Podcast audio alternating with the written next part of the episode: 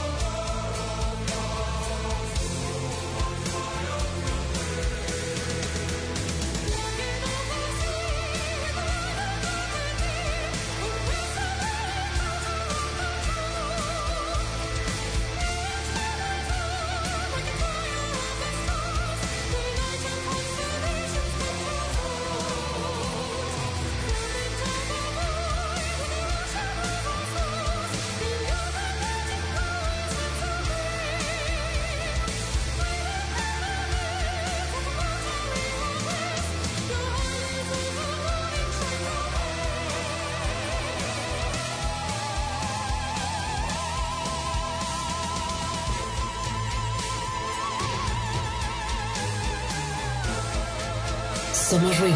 Somos estridente.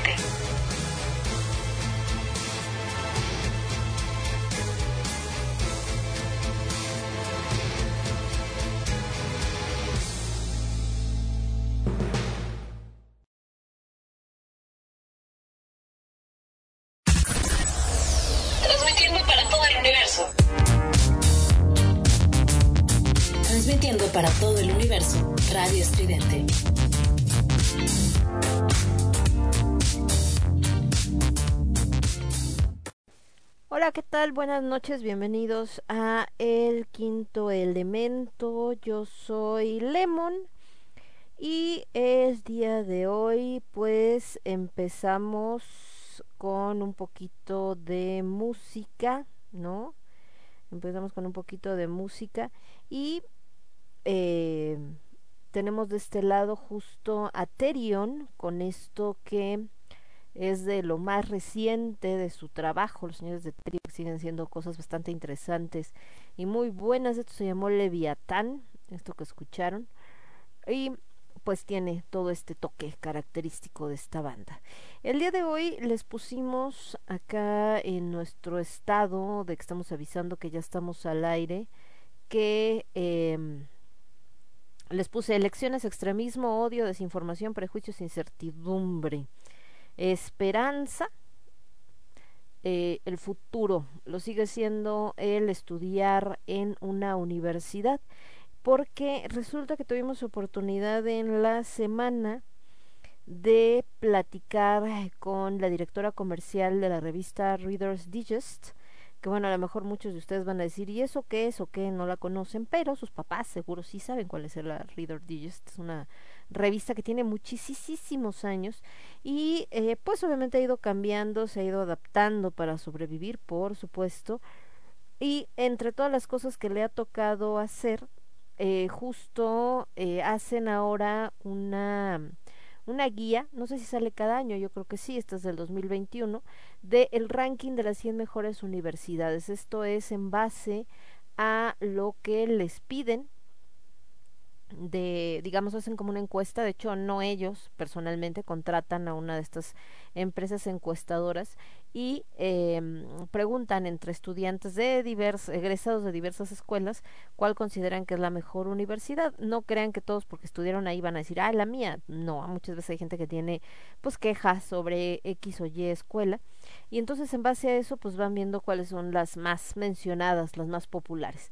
Entonces, eh, van a presentar una expo universitaria, de hecho, que también está bastante interesante, lo que nos platica justamente Alejandra, la directora comercial, donde nos habla de que eh, va a haber varias universidades en este evento, hasta donde yo entendí por lo que nos dijeron, es un evento gratuito, eh, únicamente pues hay que registrarse, obviamente, porque va a ser en línea y va a permitir que los chavos pues vean qué opciones tienen muchas de las escuelas que, que se pueden encontrar ahí y bueno, entre otras muchas cosas que nos platicaron, pero ahorita vamos a poner la entrevista para que ustedes pues también la puedan escuchar en un ratito. Mientras, pues por supuesto estamos apenas empezando con este programa, ¿no? Eh, saludándolos, platicándoles de qué va a ir, y les decía que entre otras cosas, porque obviamente el programa dura cuatro horas y la entrevista dura media hora, entonces también no es como que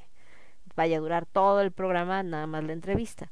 Eh, les ponía esto de las elecciones, para aquellos que no son de México, no sé si vieron, yo creo que sí, porque está en Google, aparece, no sé si solamente aquí en Google México, que el día de hoy hubo elecciones en nuestro país. No son elecciones de presidente, pero sí eran elecciones en algunos estados para gobernador, en otros pues obviamente para cambiar al presidente municipal, como en el caso de Atizapán, que es el que me toca a mí, de Naucalpan, que es el que le tocó a, a Aldo y eh, también diputados federales y gente del ayuntamiento. Yo la neta mucho de política no sé, la verdad les soy muy sincera, todo lo que tenga que ver con política me da bastante flojerita, sobre todo por el hecho, y hoy digo, lo sigo viendo y comprobando, por el hecho de que seguimos siendo presas de las mismas mafias y no importa en qué partido estén, ¿eh? porque también eso, hoy eh, eso me dio mucha tristeza ver cómo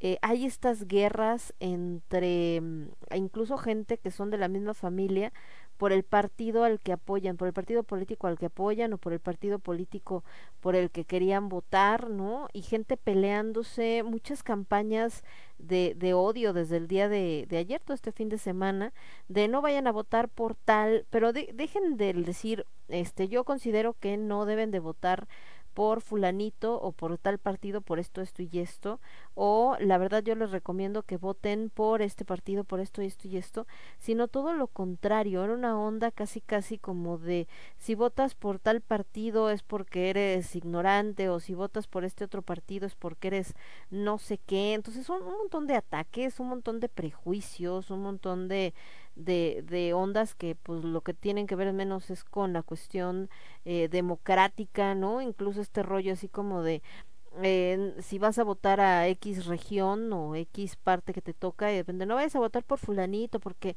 nos vas a arruinar a todos. Pues se llama democracia, la democracia permite que votes por quien tú quieras.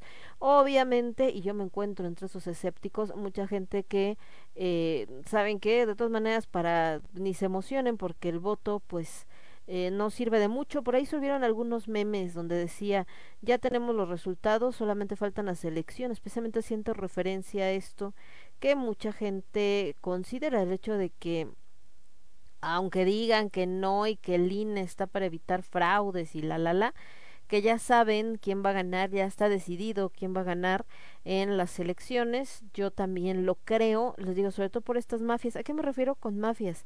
Y de que no importa del partido que sean. Por ejemplo, en, en Atizapán, que fue donde me, tocó votar a mí, me llamó mucho la atención eh, que entre los candidatos había estos núcleos familiares que tienen en el poder pues años y años, yo creo que hasta casi casi desde la Revolución Mexicana, ¿no? Entonces son las mismas personas, digamos la misma gata nomás que revolcada, ahora ya algunos ya cambiaron de partido, me refiero por ejemplo a eh, Carlos Madrazo, que tiene años dentro de la política y ha brincado de partido en partido, a la familia Durán, que tiene muchísimo tiempo en, nada más que ellos están en, en Naucalpan, ahora andan por Atizapán, pero tienen muchos años metidos en ese onda, de hecho Patricia Durán creo que es la, que su hija, creo que es la presidenta municipal de Naucalpan, curiosamente ahora por Morena, siendo que la familia Durán siempre ha estado con el PAN, el que se estaba lanzando por la parte de Atizapán era José Luis Durán, que ahora está en, en el Partido Verde, pero les digo, también estuvo muchísimos años en el PAN y estuvo más por la parte de Naucalpan, y así varios, ¿no? Ruth Olvera, por ejemplo, que también tiene años metido en todo este rollo, entonces son, son las mismas personas, nada más se andan ahí eh, cambiando así como de tuya, como diría el perro Bermúdez, tuya mía te la presto, ahora te toca a ti, no, ahora me toca a mí, etcétera. Entonces, pues sí, es bastante decepcionante. Y sobre todo les digo esta parte, empezar a ver en los estados de muchos amigos, ¿no? Y de muchas personas queridas y conocidas, les digo, este rollo de que se estaban ahí peleando, agarrando del chongo y diciéndose de cosas porque tenían preferencia por tal o cual eh, partido o por votar por tal o cual persona y dices, pues, qué necesidad de estarte peleando hasta con gente, pues que quieres, gente de tu familia, por unas personas a las que además les valemos un soberano cacahuate, porque también esa es otra, sean del partido que sean, gane quien gane, a mí me queda claro que solamente tienen una preocupación y esa es de hacerse del poder para su beneficio propio, porque eh, si algo también vimos durante estas elecciones que a mí me daba así como casi casi el, el trama fan, era ver a gente del PAN, del PRI, y del PRD y no por los partidos que representan, más bien no por ellos, sino por los partidos que representan, hablando de, de, de lo que hace o deja de hacer el gobierno y no por defender al gobierno ni por atacar al gobierno ni mucho menos, sino en el sentido de que ellos también ya estuvieron en el gobierno y ahora pelean o prometen cosas que al final ellos mismos en su momento también permitieron que fueran así y que llegaran a ese punto. Entonces, a, a, lo que voy es esto, que les digo, yo la verdad es que soy no a política, pero pues casi, porque te digo que no hay ni, ni a dónde irle, como dicen, de repente se vuelven votar por el menos peor, y eso está nefasto, no por el mejor, sino por el menos peor, y eh, pues verlos que muchas cosas que, que ellos en su momento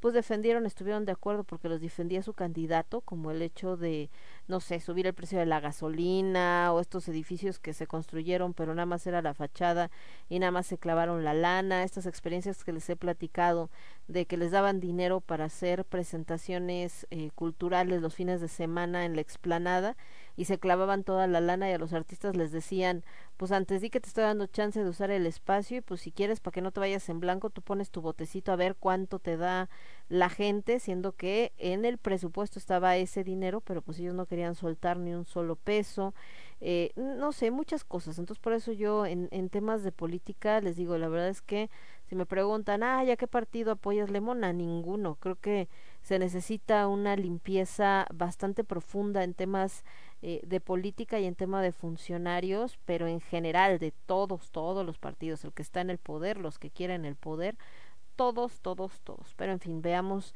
cuál es el resultado que vamos a tener o, o pues ojalá, ¿no? Si, si ganan eh, para toda la gente que estaba con que, que fuera morena y que este ahora sí queremos cambiar para que México se salve también esos esos extremismos de tenemos que salvar a México y como si antes hubiera estado bien México y ahora es cuando está mal no o sea que está peor ese es muy de opinión de cada quien y de cómo le ha ido en la feria no pero independientemente de eso, también antes no estaba bien, ya teníamos muchos problemas derivados exactamente de lo mismo, políticos que lo único que buscan es su propio beneficio. Entonces, eh, creo que aquí el tema es realmente incluso estos políticos que ahora hablan de que quieren salvar a México, de que dile no a Morena porque nosotros sí vamos a salvar a México, si ganan en verdad van a hacer algo por mejorar la situación. Si es así, pues bienvenido, ¿no? El problema es que solamente haya sido de dientes para afuera para recuperar el poder. Ahora, los de partido en el poder no van a ver que vamos a continuar con la transformación y para que México crezca. ¿Realmente eso es intención? Bienvenido. Si no, pues también, porque les digo, estamos en este punto donde, y más ahorita después del COVID, la situación mundial no es fácil, ¿no? por ahí se sigue temiendo el caso de esta tercera ola de COVID, que seguramente se va a presentar, sobre todo ahora con el regreso a, a, clases y con el semáforo verde, que muchos ya estaban dando por hecho desde mucho antes de que, ay, van a poner semáforo verde por las elecciones. No, el semáforo verde entra mañana, hoy todavía había semáforo amarillo, pero también, como les decía, no respetan el semáforo vial, van a estar respetando el semáforo epidemiológico. La, verdad es que la gente le ha valido gorro.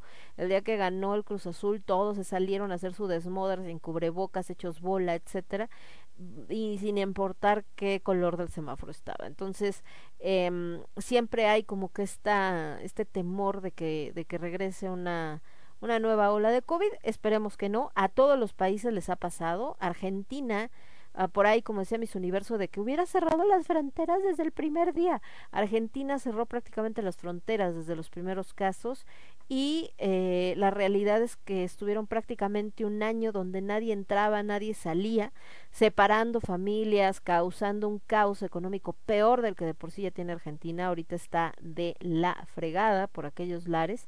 Y de todas maneras en cuanto, no, pues parece que ya todo se controló y abrieron las fronteras, les volvió a pegar y gacho el COVID, entonces eh, eso es a lo que voy, no, no es nada más como algo tan sencillo como cierro fronteras y ya, o este, no sé, no dejo de ir a la gente ya, o tal, pues no, te tiene que, que ver muchas cosas, muchos aristas, y pues también la cosa económica, ¿no? Ahora con el semáforo verde, lo que sí es verdad, es que muchos negocios que hasta el día de hoy desgraciadamente habían visto perder sus ingresos, algunos que hasta desaparecieron y tuvieron que cerrar y trabajar en otra cosa, gente que perdió sus empresas y acabó eh, pues eh, haciendo otras labores, no sé, como Uber o cualquier otro para poder mantener a su familia, pues el semáforo verde representa una mayor, por ejemplo, en los restaurantes, más tiempo abiertos para atender clientes, en el caso de lo que son eh, los centros de entretenimiento, una mayor eh, afluencia, digamos, con un mayor aforo, aunque es chistoso, ¿no?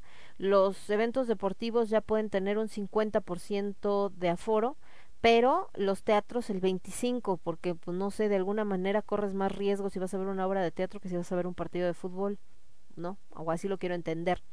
Entonces, eh, muchas cosas, todavía, todavía muchas cosas, faltan muchas cosas y eh, obviamente ya está eh, muy fuerte también toda esta campaña de vacunación. Prácticamente se considera que ya se terminó con todos los, bueno, o con la gran mayoría que quisieron vacunarse de los mayores de 60 años. Eh, ya empezaron con los de 50 a 59 y prácticamente también ya se va terminando con la primera dosis de ese grupo eh, de población y empieza ya de la gente de 40 a 49 donde entra su servilleta que empieza a partir del miércoles. Entonces eh, ya se vacunaron todos los maestros por aquello de que también empieza un retorno a clases, me parece que a partir de mañana, de manera voluntaria.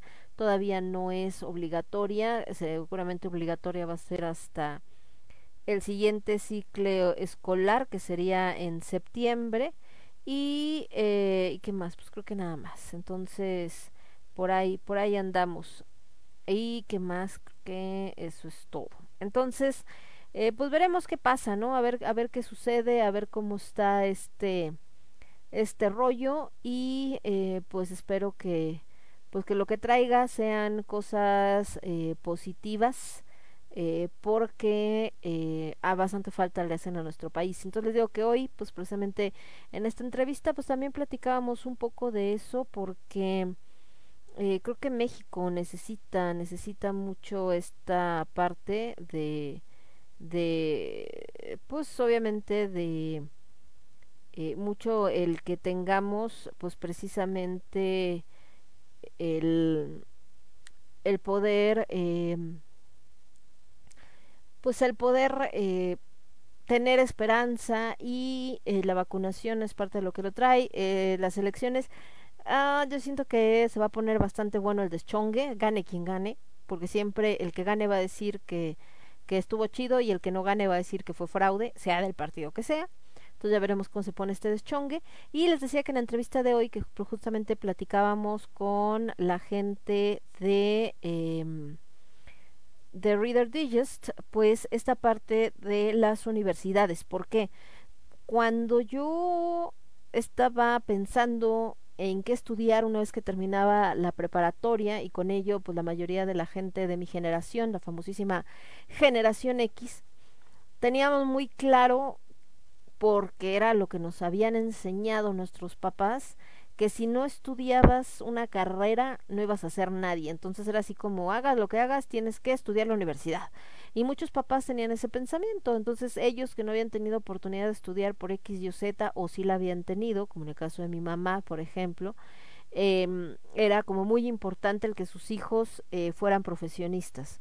Gente que por cuestiones de la vida había tenido que trabajar en un oficio y así había hecho su patrimonio, eh, no quería que sus hijos también eh, siguieran ese oficio, sino que tuvieran una preparación universitaria.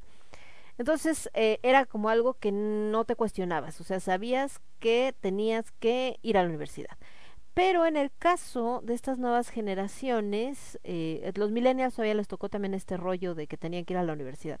Pero la nueva generación, y más con todo este rollo de, de ver que abren una página de OnlyFans y ganan un montón de lana, o abren un, este, ¿cómo se llama este? Un, son youtubers o influencers y aunque no hayan estudiado nada ganan mucha lana, gente como la Mars de repente hablando de que para qué vas a la escuela o estos asesores entre comillas que dicen es que para qué estudio todo eso si no sirve de nada, ya con dos tres cositas que aprendí en YouTube ya con eso puedo dar consejos, como que han eh, demeritado un poco esta parte de, de si realmente es o no necesario el, ir a la universidad para tener o para triunfar. Entonces, eh, pues creo que es bastante interesante un evento como este y por eso es que platicamos con, con ellos y que lo vamos a estar presentando en unos minutos. Nos vamos primero con más música. Esto es And One con esto que se llama Love You to the End y yo regreso. Yo soy Lemon, esto es el quinto elemento y lo escuchas únicamente a través de Radio Estridente.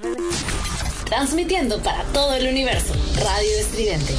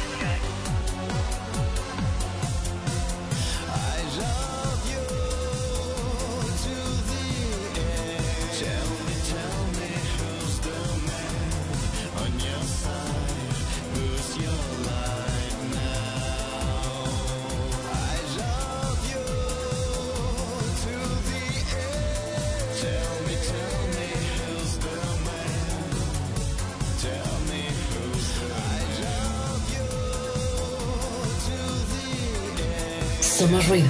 Somos estridente.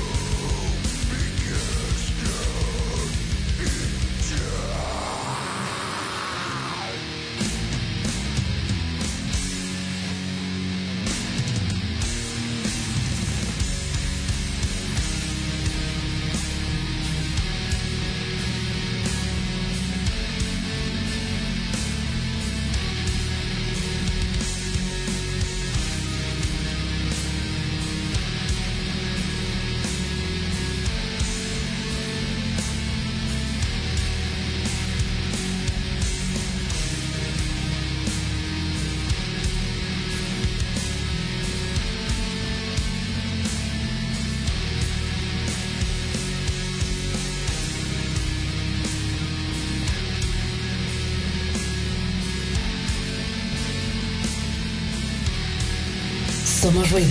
Somos estridente.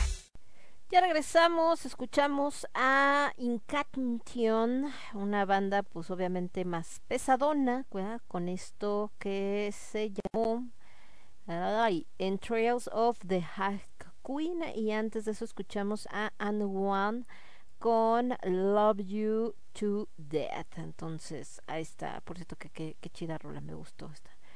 I love you to the end. Está chida, está chida. Por acá el niño Cas que andaba baile y baile. ¿Cómo te fue, mi Cas, en este rollo de las elecciones? Les digo que, ay, no, la neta es todo un show esta onda, ¿no? Eh, les ponía esto de elecciones, extremo, extremismo y, y, odio, porque neta, no es mala onda, pero sí, toda la gente estaba así bien intensa, de ni siquiera como el de ya fui a votar y qué chido y ya, ¿no? Como muchos que subieron su foto de su dedito, otros como siempre de Amargators de que ah, ya van a empezar todos de ridículo subiendo su dedo pintado y que no sé qué y que a ver si así como se preocupan por subir esa foto, este se preocuparan por hacer otras cosas y bueno, pues la gente estaba pues se puede decir que hasta cierto grado eh, contenta, aunque también y eso es lo más triste que no contenta por las razones eh, pues vaya, por nada más por decir estoy cumpliendo con mi deber ciudadano y quiero ver qué onda, sino también mucho en este discurso de odio y eso es lo que lo que está gacho, o sea, que estemos, aunque bueno, se entiende ahora que está uno estudiando astrología, lo, lo entiendes,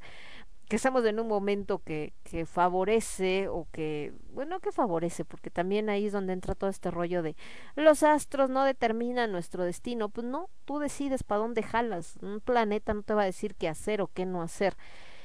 Pero son un referente como de una situación en la que vivimos y ahorita estamos como en esta situación bastante extremista donde todo es tratar de romper las estructuras, pero esas estructuras se resisten a caer y al mismo tiempo no es como el, el cambiarlas porque todos queremos lo mejor para todos, sino cambiarlas porque yo tengo la razón y tú no. Entonces creo que eso sí lo hemos visto mucho, desgraciadamente, en este eh, en este rollo, ¿no? Entonces eh, creo que, que, que creo es lo más desesperante, creo, esta parte de ver cómo la gente, les digo, se anda agarrando del chongo unas con otras y, y, se insulta, este, y, y, que realmente esto de decir eh, ya voté se vuelve como un yo ya voté y no voté por fulanito y si tú votaste por fulanito entonces eres no sé qué o, o, o al revés ¿no? de los dos extremos están igual eh y de este lado dice por acá el buen Cas. Ah, es que le bajé a la música Cas para que quede al mismo volumen que la voz. Entonces, si escuchas un poco baja la música es porque traté de hacer el equilibrio. Eh, la música en volúmenes está como un poquito más abajo para que cuando entre mi voz no se escuche bien bajita, le tengas que subir y entonces entre la música y se escuche más alta. Entonces por eso es que estoy haciendo como ese experimento para tratar de ver como cuál es el, el volumen adecuado. Aunque, eh, pues en este caso, usted que está del otro lado le tenga que subir el volumen a su máquina. pero es para que no entren diferente, porque lo que me decía, que me decías tú tanto como tú como el niño Alucard, este rollo que de repente estaban oyendo la rola, ¿no? Entonces le subías el volumen a tu computadora o le estabas escuchando un volumen X entraba yo a hablar y se oía muy bajo y entonces le tenían que subir más a la computadora para escuchar mi voz, pero el problema era que cuando yo aventaba la rola, como ya habían subido un montón el volumen, entonces les reventaba el tímpano, entonces es lo que he estado tratando como de equilibrar más o menos en, en esa onda, porque no sé si es cuestión de del micrófono, del SAM, de hecho lo que me ha pasado con este nuevo micrófono es que por alguna razón de repente no reconoce a la primera los audífonos el SAM, entonces tengo que conectarlos, desconectarlos, conectarlos, desconectarlos, y así me la paso. Entonces hoy sí tenían como amanecieron de mejor humor, entonces hoy sí se conectaron a la primera, pero sí es un rollo, eh, con eso. Entonces, este, por eso es que estamos ahí como tratando de hacer algo diferente, pero bueno, ahí tú me dices si si funciona o no funciona. Y volviendo a esto que les estaba platicando, eh, pues sí es, es como, como cansado. Sobre todo, ¿saben por qué? Porque algo que pasa con el odio y con el extremismo es que entonces no te informas, sino simplemente eh, votas desde, o bueno, tomas elecciones de lo que sea, no solamente en cuestión política, desde las entrañas, no desde el pensamiento, y entonces se pierde a veces esta objetividad precisamente para para ver cuál es la mejor perdón, cuál es la mejor propuesta que tiene el político que sea del partido que sea en donde tú vives, ¿no? Y entonces la toman desde el por qué odio a fulanito o porque no quiero que esté sutanito y ni siquiera ves que qué está proponiendo el otro cuate, ¿no? Yo lo que veía era, les digo, a mí lo que me sonaba era pues a los mismos eh, rollo de siempre, ¿no? De, de estar acá como una onda muy eh, pues cómo se cómo les diré como muy demagógica o sea el hecho de de prometo algo que sé que si no cumplo voy a decir es que no me dejaron es que no se pudo, es que no sé qué, y ya no es mi culpa, yo lo intenté. Entonces, eso es lo que no, no me acaba de cuadrar. Pero bueno, en fin, todo este rollo pues va precisamente por esta parte de, al menos por parte de la gente que fue a votar, la intención de tratar eh, de que, o así lo entiendo, lo quiero entender yo, ¿no? De tratar de que las cosas mejoren eh, para todos.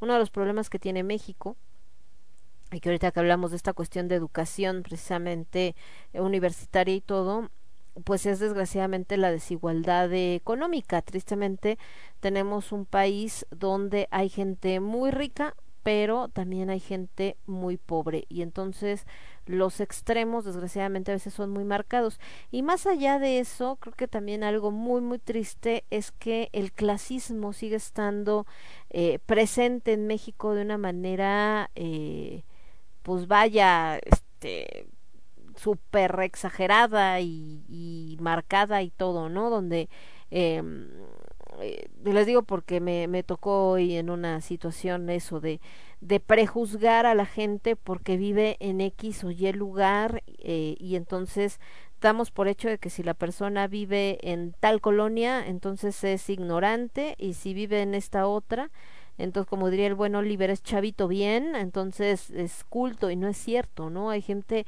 que tiene mucho dinero y que es absolutamente ignorante y existe gente que a lo mejor no tiene tanto dinero, pero siempre le ha gustado estudiar o buscar o leer y sabe muchísimo más que, que, el que tiene mucha lana. Y al revés, también hay gente de mucha lana que es muy culta y también hay gente que no tiene lana, que la cultura le vale gorro. Entonces, creo que eso va más en cuestión personal. Eh, es más fácil para algunos por los recursos que tienen, claro, pero no solamente la cuestión de los recursos, también tiene que ver con tu intención y con las ganas que tú tengas de hacerlo. El que seas gente respetuosa, por ejemplo, en esta plática que les decía que salía hoy, eh, también no tiene que ver con que tengas lana, tiene que ver con la educación que te dieron tus padres, eh, con la personalidad que tú vas desarrollando. Hay gente con dinero que es absolutamente prepotente y, y grosera y este y naca porque esa es la palabra y el ser naco no tiene que ver tampoco con una cuestión de dinero. Hay gente que tiene muchísimo dinero que es súper naca y hay gente muy humilde que es una belleza de persona en cuanto a su trato en cuanto a su amabilidad en cuanto a, a, a los modales que tiene. Entonces digo eso realmente no no lo determina el dinero Pero aquí entra esta parte del clasismo, porque hay mucha gente que lo da por hecho. Lo que platicábamos el otro día también con el color de piel, ¿no? El que si eres moreno, eh, ya dan por hecho que eres eh, pobre y que eres mal educado, que eres inculto. Eh, ahorita en esto de las elecciones, la cuestión política, tristemente también el dar por hecho que si sigues a X partido, entonces es porque no sabes leer. O sea, hoy vi un comentario de una persona que no me extraña, ¿no? porque una de las chicas fue funcionaria de casilla.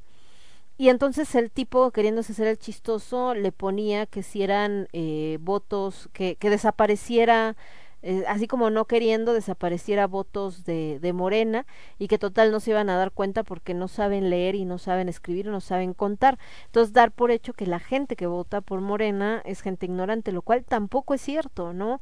Eh, en todos los de seguidores de todos los partidos hay gente con muchos estudios y hay gente que no tiene estudios. Y hay gente muy decente y hay gente muy gandalla. Y hay gente muy culta y hay gente muy inculta en todos los partidos. Y seguidores de todos los partidos. No lo determina esa parte. Entonces, les digo, toda esta bola de prejuicios y que han estado presentes en, en este asunto electoral, eh, pues al menos la ventaja ahorita es que ya se termina todo este bombardeo televisivo, mediático, en carteles y todo, porque ya era así como ya insoportable. Pero pues sigue eh, la temporada 2 de este Desmoder porque eh, de acuerdo a los resultados pues vamos a ver cómo se pone todo mundo, pero no quiero ser pesimista, pero sí les puedo decir que se va a poner bueno el despapalle. Y seguro, estoy así, no quisiera pensarlo, pero sé que va a pasar. Se van a agarrar del chongo. Les digo, no importa quién gane, si ustedes estaban con Morena y dicen, pues va a ganar Morena y entonces ya así se va a quedar, no, la oposición va a hacer su chisme de que fue fraude. Y si pasa al revés, si gana la oposición, Morena se va a poner de pestañas y va a decir que fue fraude. O sea, cualquiera de las dos, no hay manera. Quien gane, van, van a ver. De mí se acuerdan que gane quien gane, va a salir la palabra que fue fraude. Eso me queda bastante claro. Pero bueno, mejor vayamos con cosas más agradables. Me voy a ir con más música y ya después nos vamos, por supuesto, con más de, eh, de esta entrevista que les voy a, a poner con eh, los chicos de Reader Digest acerca de esto de las universidades. Y por supuesto, ahorita regresamos. De música me voy a ir con algo de... Estoy viendo acá este dónde está. ¿Dónde está? ¿Dónde está? Se me perdió la canción, ya la perdí. No, esta es otra cosa. Vámonos con Nothing, no, este es de otro. Biel, es estaba viendo de unas rolitas que en algún momento bajamos, pero ahora no las, no las encuentro. Qué raro, ¿eh? Casi no me pasa. Bueno, entonces nos vamos más bien con lo que ya tenemos para evitar cualquier despapalle mejor, más rápido. De este lado, vámonos con algo de los señores. Ay, no, ahí no era, era acá. Esperen, es que me equivoqué de lugar. Acá está, en el escritorio. Aquí está. Les decía para aquellos que sea la primera vez que escuchan este programa que el quinto elemento está dedicado a lo que es el metal y el rock más el metal de todo tipo, a excepción del porno gore y de, eh, de greencore casi no manejamos, entonces, pero de ahí en fuera prácticamente todos los géneros, ¿no? Entonces, si tienen alguna rola que nos quieran pedir, por supuesto, con mucho gusto. Y nosotros la programamos, si no la tenemos, pues la buscamos en el YouTube, ya saben. Nos vamos con esto de Ramstein, esto se llama Ich tu dir we, no tengo idea qué significa porque no hablo alemán, pero eh, pues Ramstein, una banda que por cierto por ahí quedó ahora con esto de la pandemia, quedó medio en el limbo, si se iba a presentar, no se iba a presentar, por ahí que lo iban a mover para este año, entonces también ahorita con el semáforo verde, eh, la realidad es que empieza a moverse todo esto y la posibilidad de que las bandas vuelvan a venir a nuestro país, todos estos conciertos y demás eventos que se habían detenido. Entonces, eh, pues así que este segundo semestre del año pues va a ser bastante importante porque eh, es donde las bandas van a decidir, las bandas, sobre todo estos festivales que se hacían con bandas extranjeras y mexicanas, el si si vuelven y ya de una vez se hacen presenciales en este 2021 o se esperan hasta el 2022. Muchas de plano reprogramaron hasta el 2022, ya están puestas eh, eh, fechas de conciertos, otros estaban esperando para ver cómo se desarrollaba todo. Y también, incluso aunque ahora entremos en semáforo verde, va a depender mucho de cómo se den las cosas para mantenerlo o para regresar, ¿no? Amarillo, rojo, naranja o el color que sea. Entonces, eh, pues todavía todo está como en chayanana, a ver qué pasa. Entonces ya, ya veremos por lo pronto. Para los seguidores de Ramstein, Each to Dirhwe, Primal Fear con Heart of a Brave. Y regresamos. Yo soy Lemon, esto es el quinto elemento, lo escuchas únicamente a través de Radio Estridente. Vuelvo. Radio Estridente. Radio Estridente. Radio Estridente. Radio Estridente.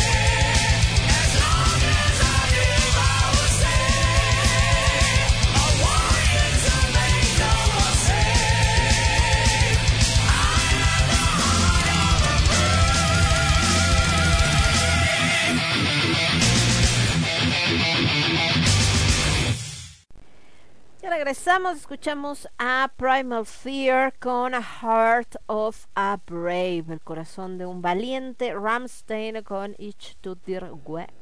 Y de este lado por acá el niño Cas, que estaba diciendo que pues de por sí ya medio están em, empezando a sembrar la semilla de la pelea, porque pues ya saben, ya están diciendo, no, sí, arrasamos, ganamos.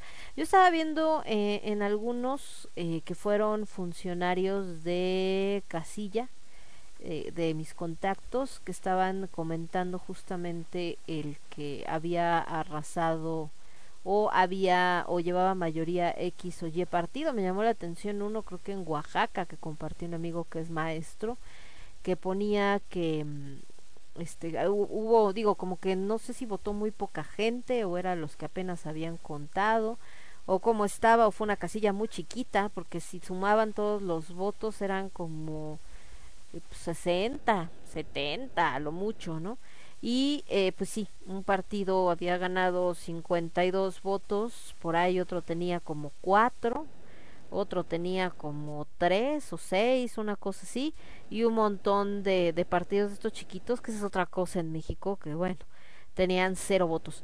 Em, creo que tenemos demasiados partidos políticos. Si consideramos que cada partido político recibe una buena lana justamente por eh, para poder hacer su su campaña y todo esto, la verdad es que no deberíamos de tener tantos partidos. Eh, los gringos ahí sí la neta no no, ya saben que en Estados Unidos no es así como mi máximo ni mi ejemplo a seguir ni, ni mucho menos, pero los gringos se complican menos la vida porque al final em, tienen dos partidos nada más, el republicano y el otro, ¿no? Que siempre se me olvida cómo se- el demócrata. Entonces, eh, tal cual, lo votas por uno o votas por el otro y se acabó. Entonces, y en México no, en México cada año surge una cantidad de partidos, bueno, no cada año, cada elecciones surge una cantidad de partidos impresionante que al final por lo que obtienen de votos eh, pues probablemente no no permanezcan pero mientras pues ya se gastaron la lana. Entonces para algunos ya es una manera de hacer business de no importa que ganemos que no ganemos que mantengamos nuestro registro no pero al menos ya nos hinchamos con una lanita. Entonces eh, eso pues sí está del del nabo. Pero en fin eh, de este lado estaba viendo si tenemos algún otro comentario, pero parece que por el momento no. Está viendo por acá algunas presentaciones y todo este y creo que ya. Y por el otro lado estábamos también em, esta onda, no que andan otras cositas que están platicando y bueno, en fin. Entonces, eh, les decía que pues esta semana y obviamente las publicaciones del día de hoy pues todavía versaron por ese por ese asunto. Entonces, pues ya, ya veremos qué sucede. Pero por lo pronto nos vamos a ir con esta entrevista que les comentaba a la directora comercial de Reader Digest junto con su chico que se encarga eh, de toda la parte de mercadotecnia que por ahí me decía, no estoy tan chavito, un niño de 30 años. Y este, claro que estás chavito, está chavitito Marco. Y eh, acá estoy viendo que otra de las noticias de esta semana, pues por supuesto, fue que se eh, estrenó el 28 de mayo, se estrenó Cruella y todo el mundo está fascinado con la Cruella de Bill de M. Stone. No la he visto. Ah, el niño Cass ya la vio, así que ahorita que nos platique qué tal, pero parece que al menos todo el mundo, pues contento estaba. Entonces, esperemos. Por lo pronto nos vamos a ir entonces, les decía, con esta entrevista. La puse en dos partes porque les digo que no, no está así larguísima, pero sí dura un ratito. Y eh, le vamos a poner una cancioncita en medio, va que va. Entonces nos vamos por acá con la parte número uno de la entrevista. Acá está. Y acá está la parte 2 y ya casi les pongo el absurdo que les puse la semana pasada, pero no porque le dé el ataque al CAS. y ah, de rolita en medio vamos a poner... Vamos a ver a quién ponemos por acá de este lado. Preguntaban los muchachos, ¿no? De Reader, así de, oye, ¿y qué música pones en tu programa? Le dije, híjole, sí, sí es música pesadona, porque pues es un programa también donde nos escuchan eh, chavos, ¿no? Que es, es a quien estaría dirigido este tipo de entrevistas, porque muchas veces estás en ese dilema en el entrar a la universidad, no entrar a la universidad. Ahora también algo muy importante que se toca en la entrevista, ¿eh? porque a lo mejor ahorita dicen, no, Alemón, yo ya salí de la escuela hace mucho o ya no fui a la escuela por X o Y situación y algo que platicaban, esta expo universitaria está abierta para gente de todas las edades, no porque ya tengas más de 30 o más de 40 o más de 50, eh, es como ya no puedo estudiar y este y eso era para cuando estaba chavo no. La realidad es que sí se puede. Entonces eh, igual si por alguna cuestión no pudiste estudiar la universidad o no estudiaste la carrera que querías o quieres hacer otra carrera eh, se puede hacer. Y entonces en esta expo universitaria pues ahí justamente se van a poder ver las diferentes opciones pero bueno esto platicado en la voz de los organizadores. Me voy con esta primera parte de la entrevista de Reader Digest y después en música entramos con Hammers of Misfortune, The Day of the City, eh, The Day the City Dies, el día que la ciudad murió, y después nos vamos con la segunda parte de la entrevista y yo regreso con ustedes. Yo soy Lemon, esto es el quinto elemento y lo escuchas únicamente a través de Radio Estridente. Vuelvo. Estás escuchando Radio Estridente. Eh, con Alejandra Herrera, ella es directora eh, comercial de Reader Digest, que no sé si lo pronuncio bien, siempre ando cambiando con esto la pronunciación en inglés. Y justamente vamos a platicar de un tema bastante importante y bastante interesante porque ellos tienen ya 19 años, que me contaba eh, Alejandra de esta guía de las mejores universidades y bueno, ahora en este mundo al que nos aventó la pandemia el año pasado, donde ya se hacían cosas virtuales, pero ahora se ha vuelto como el, pan nuestro de cada día y ya es como algo pues que hasta los que no estaban acostumbrados lo tuvimos que hacer algo muy normal para nosotros.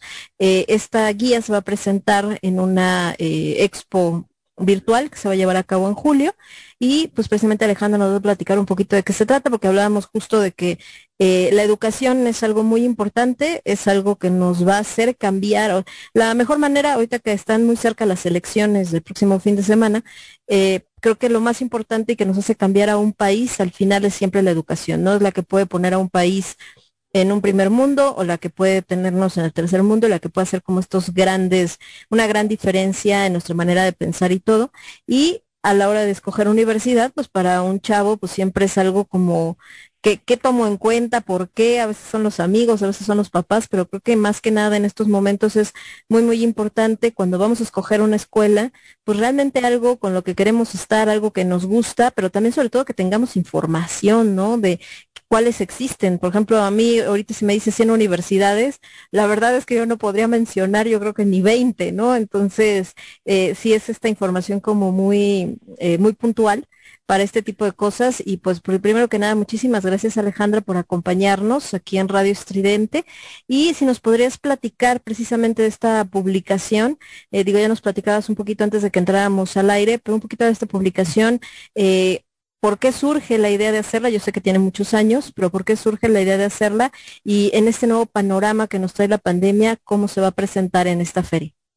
Ah, muchas, muchas gracias Laura por el espacio y por permitirnos compartirles eh, lo que estamos haciendo en, en Reader's Digest con la guía universitaria. Te platico sobre, sobre el título. La guía universitaria eh, nace hace 19 años y eh, finalmente nace por la necesidad de, pues, de los lectores y de diferentes audiencias que no existía un directorio como tal con la oferta académica a nivel nacional, como que había estas ofertas y, o estas guías, pero a nivel local. Entonces, Hace 19 años sale esta necesidad de hacer la guía universitaria, donde comprende, además de contenido rico como noticias, como tips para los estudiantes, todo el directorio, eh, pues el más completo a nivel nacional. Actualmente tenemos 2.200 eh, campus y universidades en el directorio que puedes encontrar. Y desde que nació eh, ha ido evolucionando, la hemos ido enriqueciendo de tal forma que hoy contamos con un ranking de las 100 mejores universidades también a nivel nacional.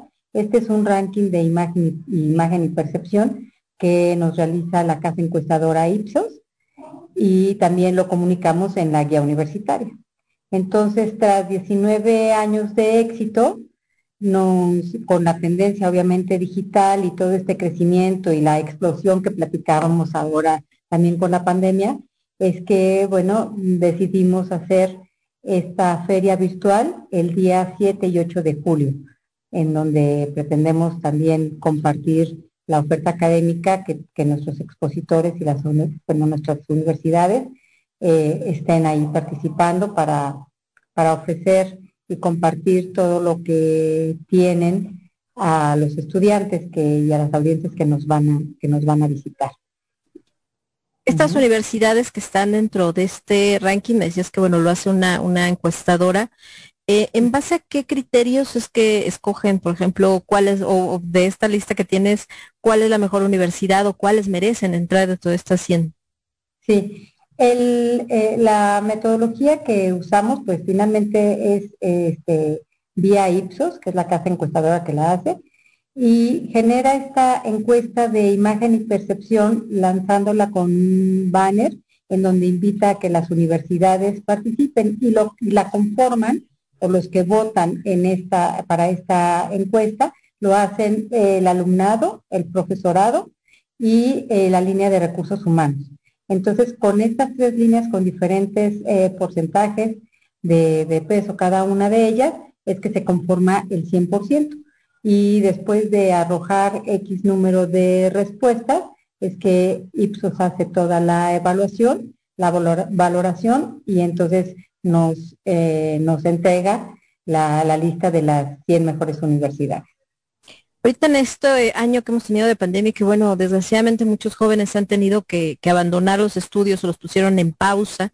Para ustedes que están de este lado tan, tan de la mano con, con los chicos y obviamente a lo mejor de manera indirecta por esta encuesta, pero también porque pues están trabajando con las escuelas, contactándose en cierto modo con ellas, ahorita que, que va a ser esta expo universitaria, ¿cuál es la visión que tienen las universidades del panorama? ¿Cómo pinta este panorama para, para este nuevo reto ahora sí que, que representa empezar estos estudios universitarios en este nuevo ciclo que de hecho normalmente empiezan en agosto, digo, todas las universidades algunas veces empiezan a principios de años, tienen como que muy cambiados todo lo que son los semestres, pero en general como que el grueso empieza siempre en agosto, septiembre. Eh, les han platicado como cómo cómo ven est- esta pues esta nueva visión de o el reto que representa el para ahora para que los chicos se escriban en las escuelas con estos cambios que nos trajo esta situación mundial. Pues sí, fue, fue un, un, un cambio, un salto muy brusco que finalmente las universidades ya traían, algunas de ellas o muchas traían este si- sistema híbrido, ¿no?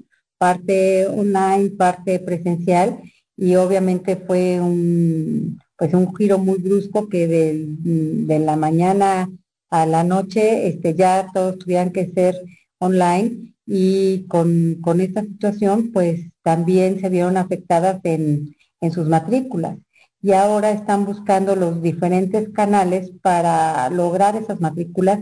Eh, van a mantener muchas líneas híbridas porque también eh, eh, este, detectaron beneficios que le da la parte también de tenerla online y sí que están este, buscando los multicanales para generar estas matrículas y, y el reto pues es que se deben de robustecer en todas sus, en todas sus plataformas para poder eh, dar estas clases y, poder este, finalmente satisfacer al, al alumno con toda eh, pues con toda la enseñanza y con toda la línea académica utilizando estos multicanales.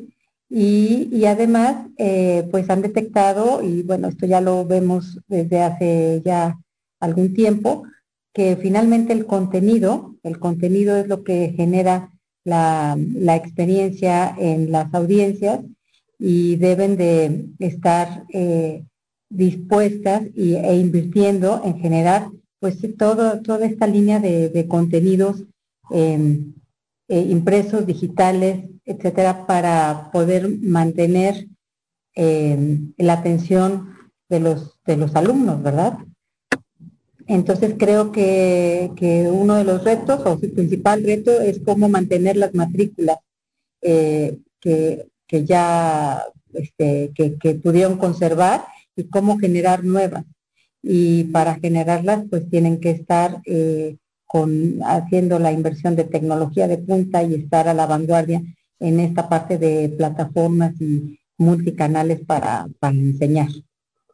Así es, y bueno, ahorita una publicación como la que representas, pues tan icónica de tantos años que se ha mantenido y, que me imagino que pues, también ha pasado por toda esta evolución de cuando era todo en papel y de repente habían declarado la muerte del papel cuando apareció lo digital y ahora como que hay un resurgimiento, la gente también tiene esta necesidad de tener en las manos cosas que pueda leer no solamente en, en una pantalla, ¿no? Entonces, eh, y que va muy de la mano con esto que dices, porque al final en las universidades todo lo que los chavos hacen empezaron primero pues, los que estudiamos de esta manera muy tradicional, creo que acá a, a, Marco creo que está con nosotros, que lo veía por acá abajito, que no, a lo Hola. mejor, hola, a él ya no le tocó, ¿no? A él ya le tocó más digital y más computarizado todo, no le tocó este rollo que tenías que agarrar tu, tra- tu máquina de escribir en la madrugada para hacer los trabajos de la escuela, no había el copy-paste. y ahorita eh, después hubo un auge como todo digital, al revés, todo en la computadora, todo no sé qué. Y creo que ahorita en esto que mencionabas, Alejandra, eh, volvemos a este, es- es- después de la pandemia tenemos esta necesidad de este híbrido, porque es como, sí está muy padre lo digital, pero también ya nos hace falta como lo más este, cercano, más personal, ¿no? Los chavos, a lo mejor al principio fue este rollo de, estoy en mi casa, no tengo que ir a la escuela, qué padre, pero de repente ya fue como esta necesidad de, no, no, sí necesito ver a mis compañeros, sí necesito ver a mis maestros, no sé cómo lo, lo vivió Marco, que está más jovencito, pero sí es como este rollo de ya hace falta algo más cercano, entonces em, creo que esta expo va a ser completamente virtual, por lo que entiendo, pero también creo que ya es este acercamiento a que volvamos a este formato eh, donde también ya haya contacto humano, ¿no? Donde ya nos podamos ver. Entonces, eh, ¿cómo ha sido para, para tu publicación eh, de lo que te ha tocado vivir? Pues eh, ahora sí que estas transiciones por las que ha tenido que pasar, como decías, que el contenido, no perderte, porque hemos visto desaparecer grandes publicaciones de muchísimos años, hemos visto surgir otras de la nada y que, bueno, pegaron con todo. Entonces, ¿cómo ha sido para Readers este, estos cambios? Eh, Marco. Este, yo, yo entro aquí. Pues mira, eh, a tu pregunta, eh, podría decirte que nos hemos ido adaptando. Eh, como mencionas, eh, sí me tocó vivir todavía eh, checar apuntes. Este, no estoy tan joven. Bueno, tengo 30, sí estoy joven, pero no. Sí me tocó esa gallo, sí. transición todavía de la taquimecanografía. y este, también eh, revisar algunos apuntes, todo esto. eh, pero hoy en día nos hemos, hemos querido irnos adaptando y creo que esta es una pieza clave para que todo medio este, que está eh, con, con este rubro de ir actualizándose para poderse mantener eh, a salvo. Con referente a algunos, algunos medios, hemos tratado de irnos adaptando y decir, ok, si los chicos piden eh, video, pues hacemos video, ¿no? Y hacemos un video informativo desmenuzando toda esta información y haciéndolo más atractivo para ellos. Desde notas, eh, información básica de cómo voy a hacer un resumen. Eh, a lo mejor eh, no le entendí muy bien al profesor y lo que pongo es eh, Google, es cómo hacer un resumen, un resumen de 10, ¿no? Entonces, este, toda, esta, toda esta información es lo que hoy en día hemos, hemos tratado de adecuar para ellos y podernos sentir útiles tanto para ellos para nosotros, ¿no? Porque yo te puedo dar un artículo, como bien dices, de 10 hojas y una, persona universitaria de prepa lo va y te va a decir, ay, un artículo de 10 hojas, no inventes, no lo va a acabar. ¿Y qué nos dice hoy, hoy en día Google? No, pues nada más ponle cinco parrafitos, Sí, claro. hazlo y todo muy bien, ¿no? Entonces, pero hacia allá apunta el mercado. Eh, la verdad es que podríamos decirlo como, como lo estudiábamos antes, pues tenés que aventar los 10 artículos y hacías el resumen y te quedaron a lo mejor una cuartilla o dos. pero este, hoy en día, pues eso es lo que yo te podría decir. La transición es, es buena, los cambios son buenos. eh, tenemos que ver, eh, caer en, en aquello que, que muchos este, a veces tenemos medio de decir, y si el cambio es malo o es bueno, ¿qué va a suceder? ¿no? Entonces, es dar ese paso, explorar nuevos caminos y mostrarles que pues para allá va todo, para, para allá va todo lo digital, desde un resumen, una imagen, una infografía, que nos educan de manera diferente como lo teníamos este Acostumbrado. prescrito anteriormente. Y, y este, y, y bueno, este Marco eh, lo comenta muy bien, parte de Reader's Digest y de su éxito a través de todos estos años, siendo líder en contenidos, es eso, es podernos adaptar y comunicar sin perder nuestros valores ni nuestros ejes y, y podernos adaptar en los diferentes eh, multicanales que, que la propia tendencia, la tecnología, el propio lector vaya solicitando o vaya imponiendo. Y, ese es uno de los motivos por el cual nuestra expo guía universitaria.com será el día 7 y 8 con esos fines de eh, proponer eh, y bueno y, y mostrar, compartir a todos los estudiantes eh, a nivel nacional las diferentes ofertas académicas, las asesorías de becas, incluso eh, este, las experiencias de estudiar o trabajar. eh, un- Somos ruido. Somos estridente. Somos estridente.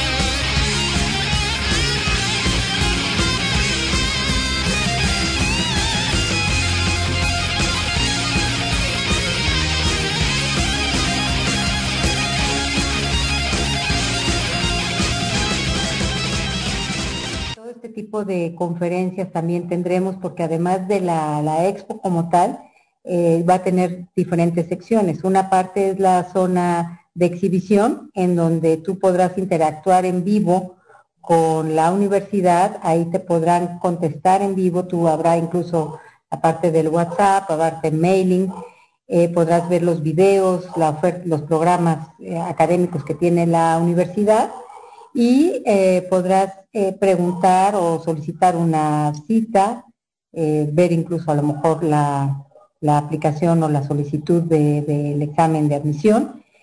Y por otro lado tendremos una zona de, de conferencias o webinars donde las propias universidades nos van a estar compartiendo los temas de actualidad o las tendencias, como por ejemplo el correo electrónico o esta parte de, de que te platicaba, estudiar o trabajar un semestre en el extranjero, eh, así como eh, las tendencias de carreras, ¿no? Este, eh, Sí, claro, que van cambiando cada año.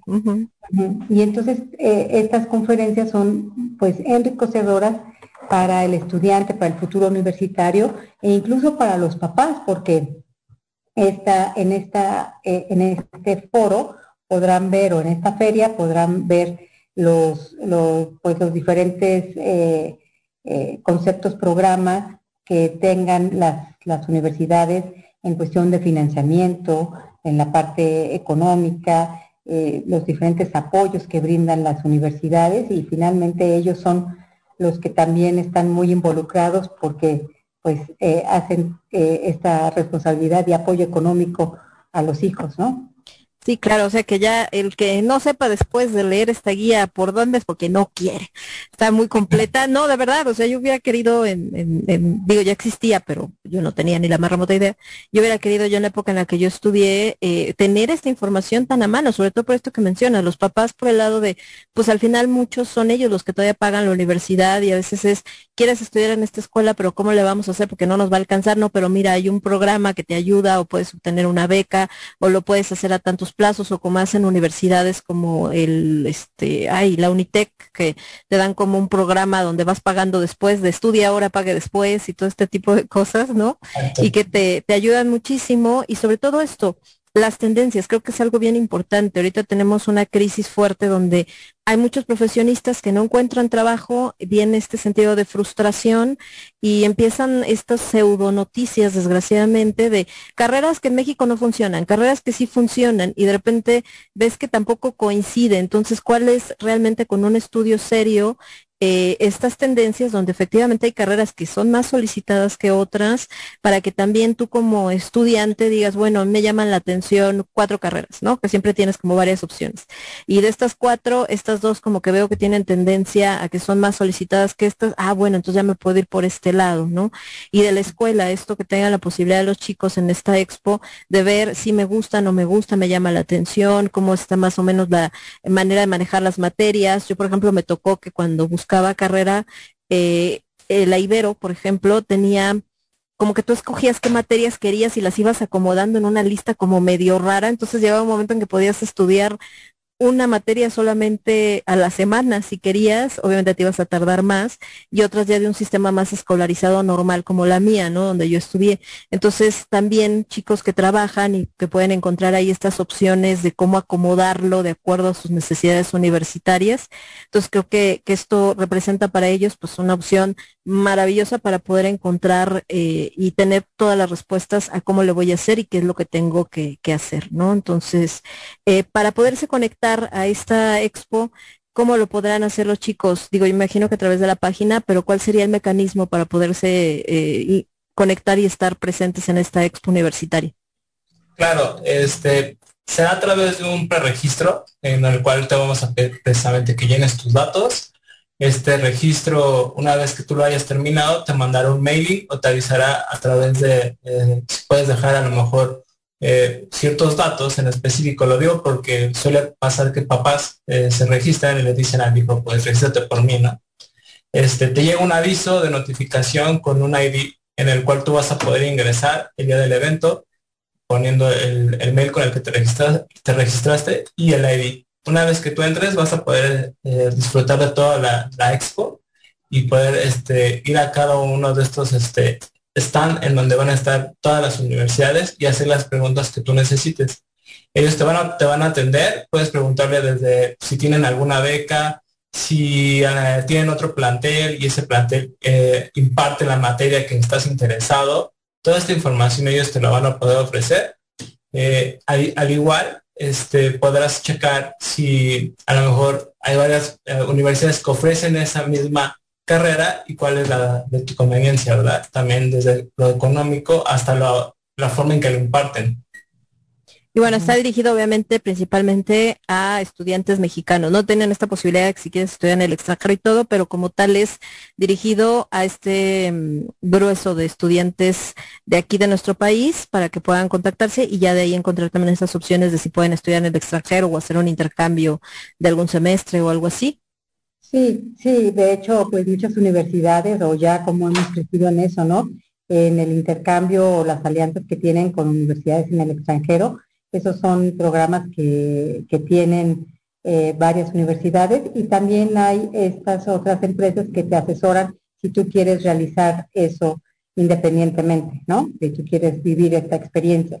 Por otro lado, además de lo que comentó este Marco sobre el, registro, eh, es importante mencionar que es costo, obviamente, toda la audiencia está dirigida a los estudiantes a nivel nacional y eh, además de que va a tener un cierto horario para que te atiendan en vivo las universidades, eh, estaremos abiertos eh, las 24 horas para que puedan consultar, aunque ya no puedan, posterior de las 7 de la, de la noche, ya no puedan a lo mejor preguntarle algo directamente ese día a la universidad, sí que podrán consultar y navegar sin problema en la plataforma. También, eh, posterior a los eventos, a los días en vivo, eh, tendremos un hosting, ¿verdad, Marco? De nueve, de nueve meses, o sea, prácticamente hasta la siguiente edición, hasta la siguiente edición, ¿verdad?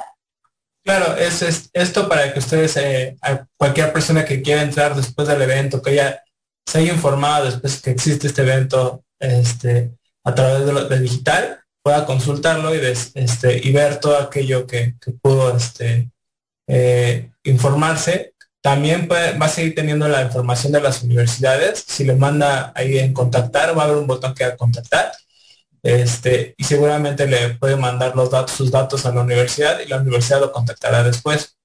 Es, muy importante también saber que esta, esta plataforma este, es para todo el mundo, ¿no? O sea, aquel que quiere entrar puede hacerlo, ¿no? Eh, también, eh, uno de los de este- uno, uno de los primeros puntos y más importantes es como lo mencionabas, ¿no? Es ya nos queremos ver las caras, todos, sí, pero también hay muchas personas que están fuera, ¿no? Y que dicen, oye, pero es que solamente es en la ciudad, ¿no? Siempre, somos Siempre, en- dicen, siempre "Ah, es el los tema, eventos en la ciudad". ajá.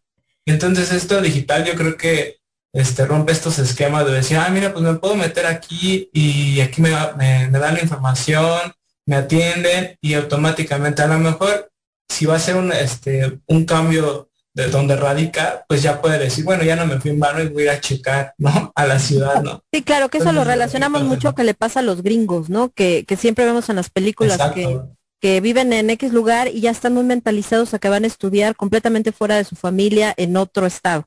Y en México no, en México somos como muy de, yo vivo aquí y entonces voy a estudiar al ladito, ¿no? Sea, no me voy a ir muy lejos. Es más, ya cuando te toca cruzar la ciudad ya sufres, porque es así como, ah, y, y no tomamos en cuenta, como dices Marco, gente que vive en otros estados donde no tiene acceso a lo mejor a una universidad que tenga las carreras que necesita, ¿no? O sea, yo, por ejemplo, me tocó viajar por Jalisco y hay universidades en ciertas regiones, pero que tienen carreras relacionadas con lo que se hace ahí, el campo y cosas así, y chavos que quieren estudiar otra cosa, pues es como, ¿y yo qué hago? ¿Para dónde me voy?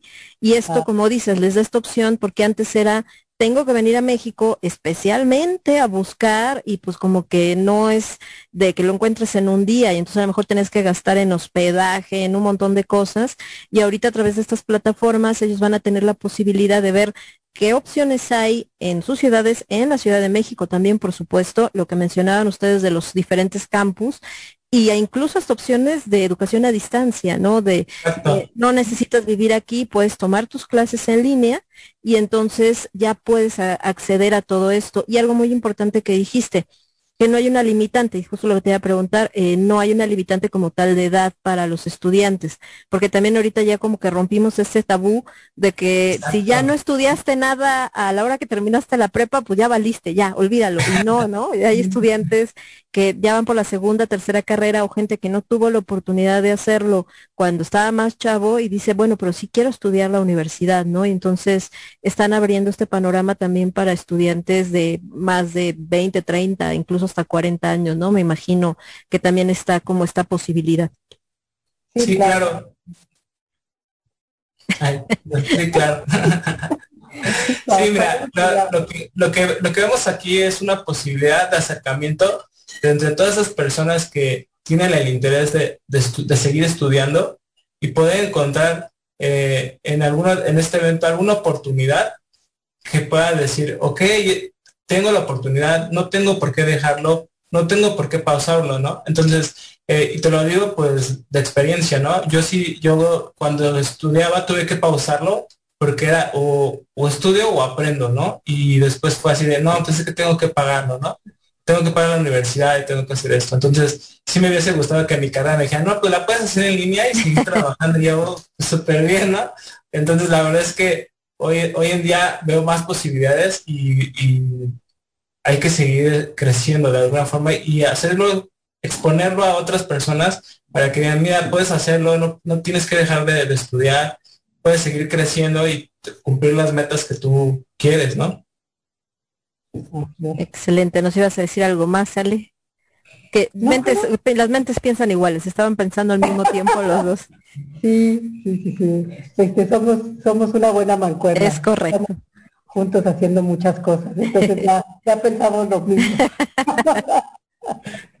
pues este, estamos, eh, la verdad, encantados y muy entusiasmados. Esperamos que, eh, que les parezca tan interesante y tan dinámica porque la, la plataforma es eh, muy amigable, es súper sencillo, está totalmente visual, ves en, por parte de, en tu laptop o en tu, o en tu desktop, ves directamente la volumetría de los stands, les das clic, entras como si estuvieras ahí en un stand con, con, con la persona que te está atendiendo, tienes toda esta parte, todos esos botones o todas estas herramientas, utilería para interactuar, obtener la información, tener los videos.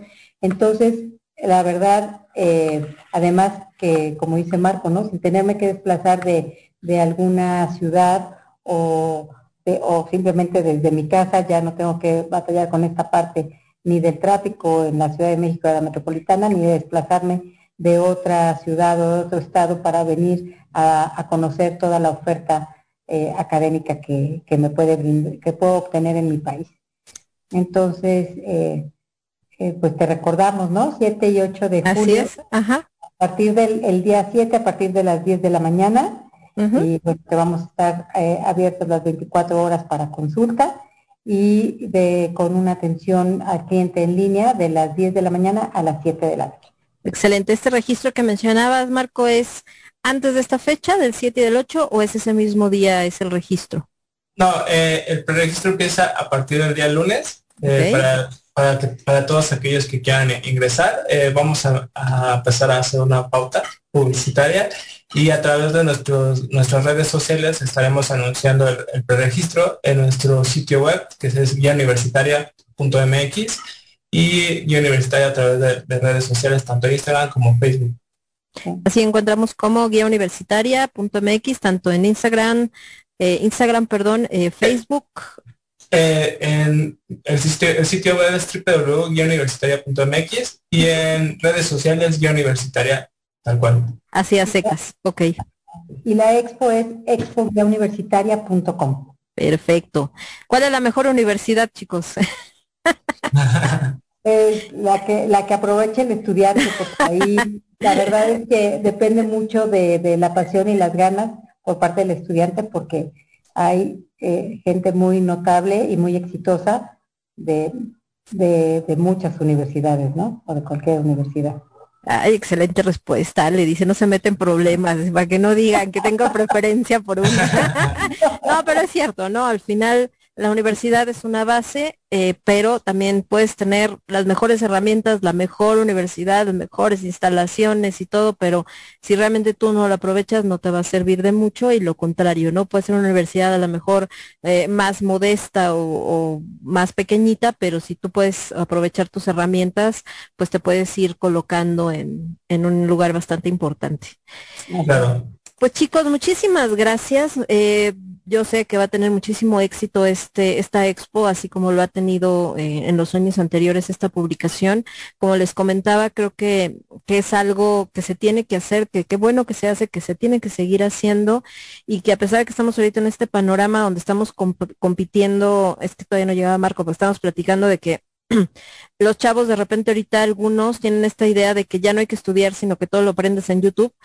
Y, y bueno, también por eso las universidades se han ido transformando, como decías, evolucionando, dando, ok, lo quieres aprender vía YouTube, mejor te hago yo el video con gente que sabe, experta, y también lo vas a aprender así, ¿no? Pero ya no es alguien sin ninguna base y, y creo que también el tener una publicación como esta y una expo como esta que, que abre tanto esta posibilidad, como dices, de preguntarle a tantas universidades, de tener la información a mano, de, de poder ahora sí que no quedarte con ninguna duda, creo que nos ayuda a seguir apuntalando la importancia pues de, de esto que es esta formación y esta educación, ¿no? Que al final es la que pues la que nos ayuda también a, a crecer como personas y pues sobre todo crecer como país en estos momentos tan complicados.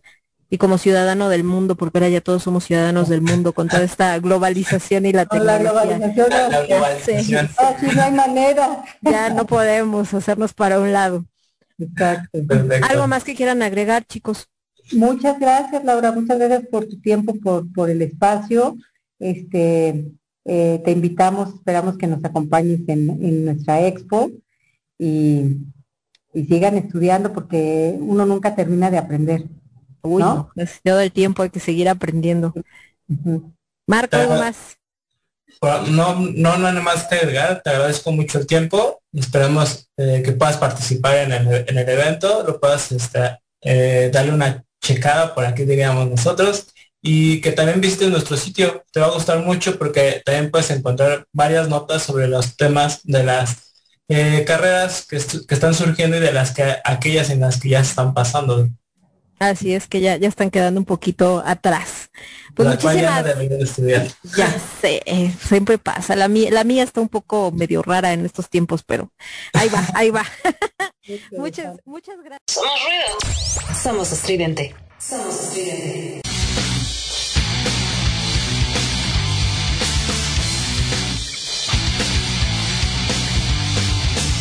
We're not alone, we have a chance, you see. Let's live the dreams we have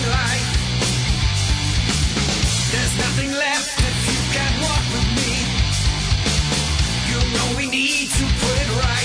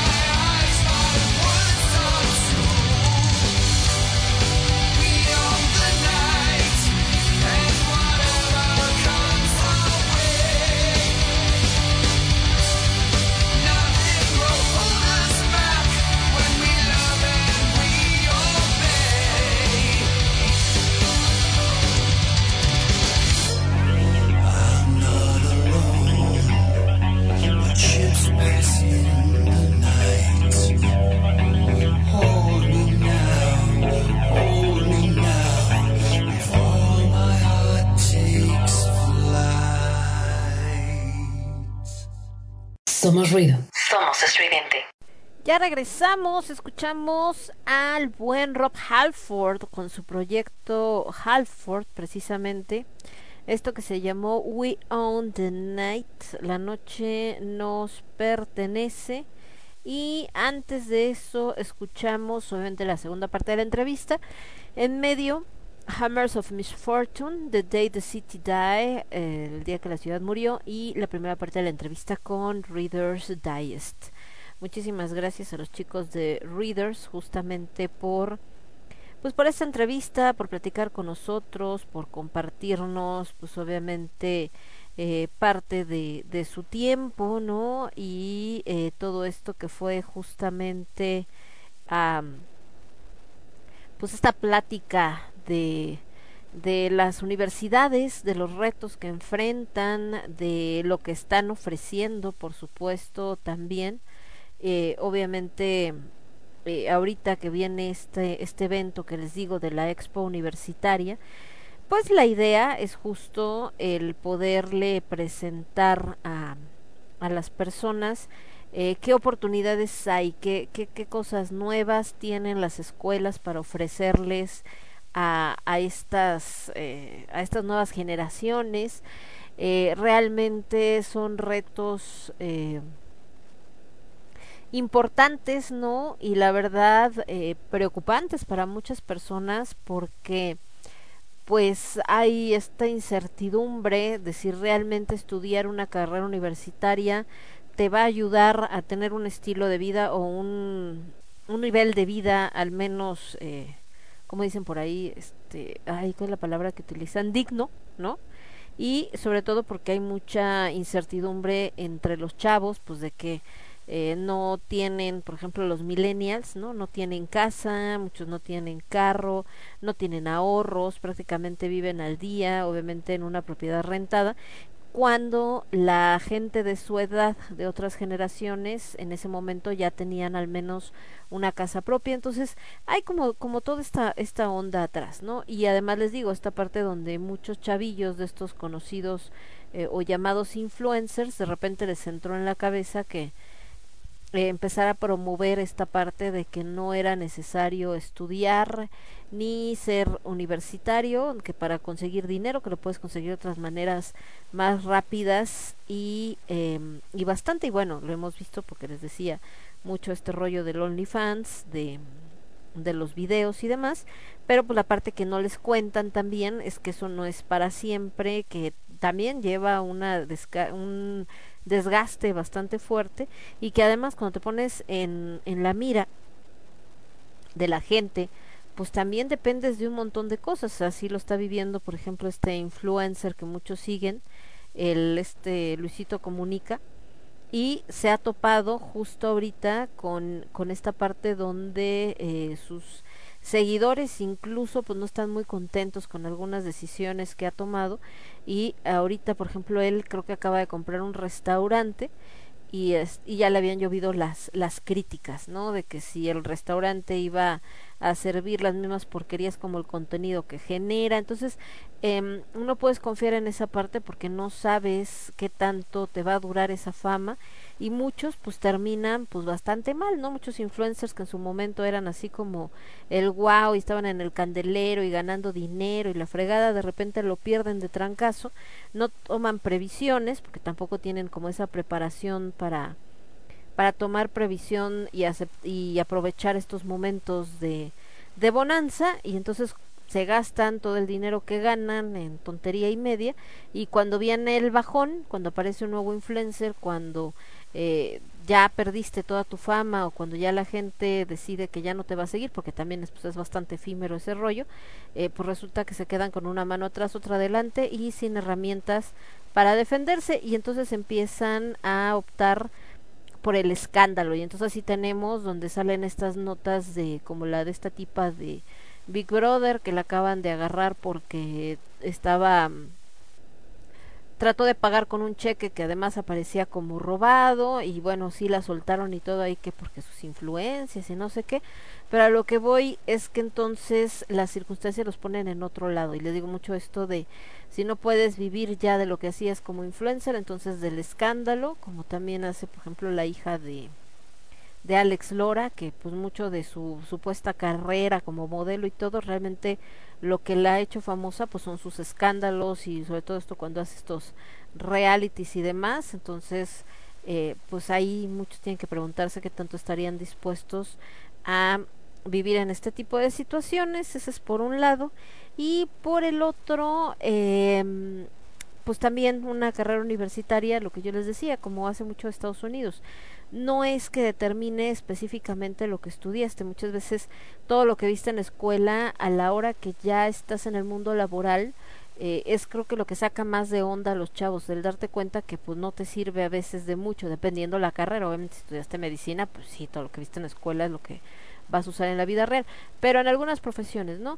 Pero también eh, no solamente es lo que te enseñan en cuestión eh, teoría acerca de tu carrera o de la materia que estás estudiando, creo que también es eh, como ciertas herramientas personales que te da y que te permiten entonces tomar eh, ciertas decisiones o hacer ciertas cosas durante tu vida laboral. El ejemplo que les ponía de este chico que por azares del destino eh, se decidió por la panadería, habiendo estudiado contaduría, pero pues todos sus conocimientos de contaduría le ayudaron una a llevar muy bien el control de su de su lana, ¿no? Eh, que ganaba siendo pastelero, que no era poca y por lo mismo pues poder tener un buen nivel de vida porque pues se compró su carro, pagó su casa, la escuela de sus hijos, etcétera, mientras los demás panaderos que no habían tenido acceso o no habían querido llegar a cierto nivel de estudios ni mucho menos, pues la realidad es que toda esa misma lana que ganaban igual que él, que era bastantita, pues se la echaban en vino, mujeres y canto. Entonces, tiene que ver con muchas cosas. Entonces, eh, esto que escuchamos en la entrevista creo que resulta bastante interesante porque nos da esta posibilidad de conocer escuelas que a lo mejor de otra manera ni se nos hubiera cruzado por la mente que existen. Eh, a veces como que pensamos en universidades y pensamos en, no sé, este, pues, eh, el, ¿cómo se llama esto? Eh, eh, la UNAM, ¿no? El Politécnico. Ya de universidades privadas famosas, pues la Ibero, el Unitec, La Salle, más chiquitas, ¿no? Este, mm, la Universidad del Valle de México, la Universidad Ciudad de México, este, ¿quién más? ¿Quién más me falta? La Universidad Panamericana, que también es de, de, de Lana, la Náhuac, pero no llegamos a 100, no llegamos ni a 50, así de a bote pronto. Entonces, cuando te dicen las 100 mejores universidades, ah, caray, pues ¿cuántas hay, no? Y la otra que platicaba Alejandra y Marco, pues esto de las becas. Muchos chavos, su idea es, me gustaría estudiar a lo mejor un semestre en el extranjero.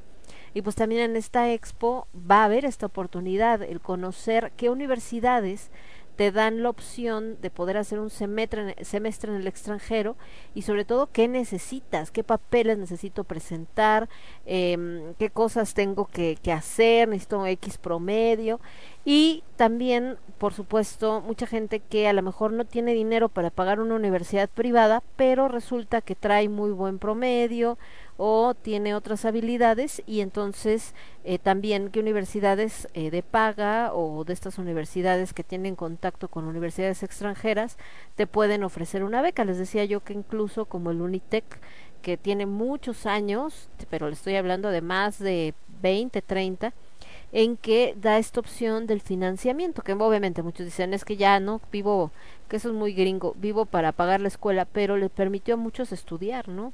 Aunque después tuvieran que pagar su su préstamo estudiantil, pero en el momento les permitió hacer su carrera y ya cuando empezaron a trabajar, pues empezar a pagar eh, todo este este crédito, cosa que no todas las escuelas hacen, ¿no? La gran mayoría es como pues quieres estudiar si tienes que pagar tanto, no, pues no tengo, ah, bueno, pues entonces casi casi junta y ya cuando tengas vienes. Entonces, eh, todas esas opciones lo van a poder ver en esta expo que es en julio, entonces esperemos estar ahí, yo creo que sí, vamos a entrar a cubrir el evento. a ver qué onda, cómo se pone, por ahí también a darnos una vuelta por la página, porque hablaban de esto de, de que dan tips también para estudiantes cuando tienen que hacer ciertos trabajos y todas estas cosillas. Entonces, ya, ya veremos qué tal, qué tal se pone este asunto. Nos vamos a ir con lo que nos estaba platicando el niño Cas, justamente que tuvo la oportunidad de ver la película de Cruella, Cruella de Bill, Cruella. Últimamente a Disney, no sé por qué, le ha dado por tratar de eh, buscarle el lado positivo a sus villanos. Yo creo que se le acabó así como la imaginación, ya, le, ya no le de las princesas, no sé. El caso es que dijeron, eh, vamos a hacer que los villanos, como a contar su historia, eh, el por qué son malos, para que vean que no son tan malos, sino simplemente eh, son... Las circunstancias los orillaron ahí, entonces lo hicieron con Maléfica, donde te ponían de que pues no era mala porque sí, sino porque la habían traicionado, etcétera, etcétera, y así están, por ahí les falta la reina malvada todavía, pero bueno, ahorita van con Corella. Dice que un pequeño análisis que Cruella es la narración en primera persona sobre sus personajes principales, su origen, éxito y caída en una Inglaterra setentera y reimaginación para volver a una villana light. De las cosas que disfruté sin lugar a dudas fue la ambientación, el vestuario, que es brutal, y la fotografía. Pero el punto flojo sí sería la historia. En ciertos momentos, aunque muy mínimos, se siente con escenas de más en sí alargadas o ciertas partes predecibles, igual mínimas. Mi conflicto sería la música, que en general es muy buena en cuanto a las rolas que pusieron, porque se ve que hubo mucha inversión en derechos de las canciones. En algunas escenas sí se nota que las pusieron para ayudar a impactar en una que otra que se presenta. En conclusión, no es una película que digamos se vuelva de superculto, pero sí pasas un buen rato viéndola y deja espacio para una posible secuela. Sí, de hecho se considera que es una precuela de lo que es la nueva versión de 101 Dálmatas, aunque ahí esa onda como de que ahora Anita y Roger son como que normalmente Anita era pelirroja y ahora es una chica afroamericana y Roger es así como que medio hipioso cuando Roger era como muy muy godines, muy propio, pero bueno. Y dice, y tal vez a verla como antihéroe en lugar de villana. Últimamente Disney eso ha hecho con sus villanos, los ha vuelto antihéroes. Algo así como Megamente y todo esto así.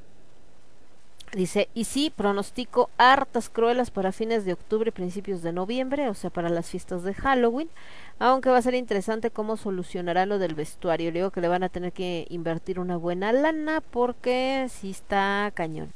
Y de este lado estamos hablando del vestuario porque quiero hacer un custom con una muñeca y que dice que recomiendo que si no puedes ir a verla al cine, vayas con el Jack Sparrow de confianza por una copia. Ya cree, creo que tienes que pagar por verla en la plataforma del ratón, o sea, en este Disney Plus.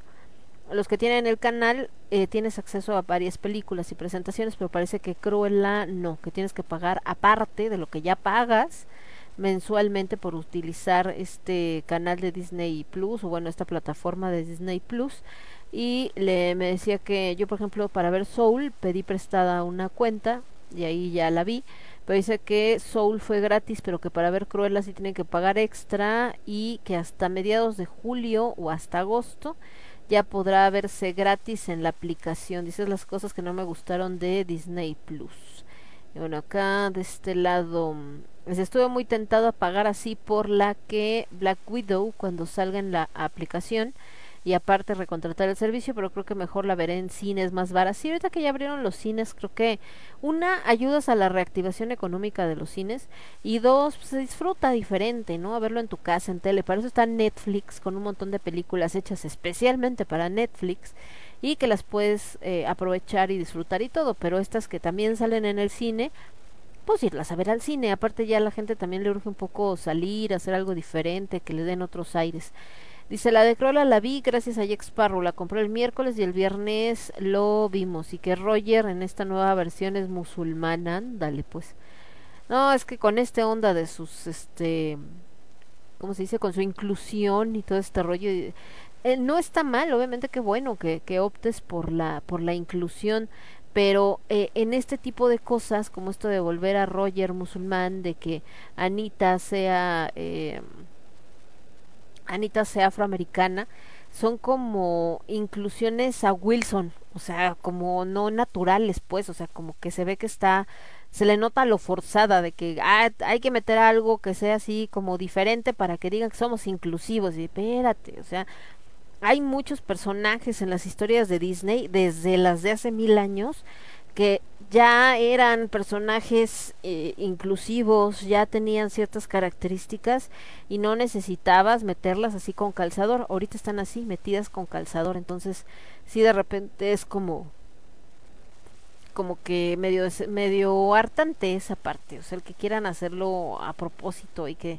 eh, muy forzadas, o sea, sí completamente eh, vamos a vernos bien acá, de que metimos un musulmán y que metimos una afroamericana y que metemos un gay y que metemos un no sé qué, mm, deja que la historia fluya, la historia natural o, o crea una historia natural que ya tenga eh, personajes que pueden resultar incluyentes, pero como esto de ahora va a ser que la sirenita sea afro y va, o sea, se ve falso, pues, para que me entiendan, o sea, nada que ver, pero en fin, ahora mejor con más música, me voy a ir con algo de Saxon, de su disco de, Al- de Eagle Has Landed, esto que se llama Never Surrender, nunca te rindas, y después de los señores de Saxon, dice leve spoilers, Cruella, ay, ahorita que se me borró. Después de Saxon vamos a escuchar algo de los señores de Lacrimosa. Hace rato que no pongo Lacrimosa. Vamos con el disco Schattenspiel del 2010. Vamos a poner esto que se llama Manticore y volvemos. Yo soy Lemon. Esto es el quinto elemento. Lo escuchas únicamente a través de Radio Estridente. Vuelvo. Somos ruido. Somos estridente. Somos estridente.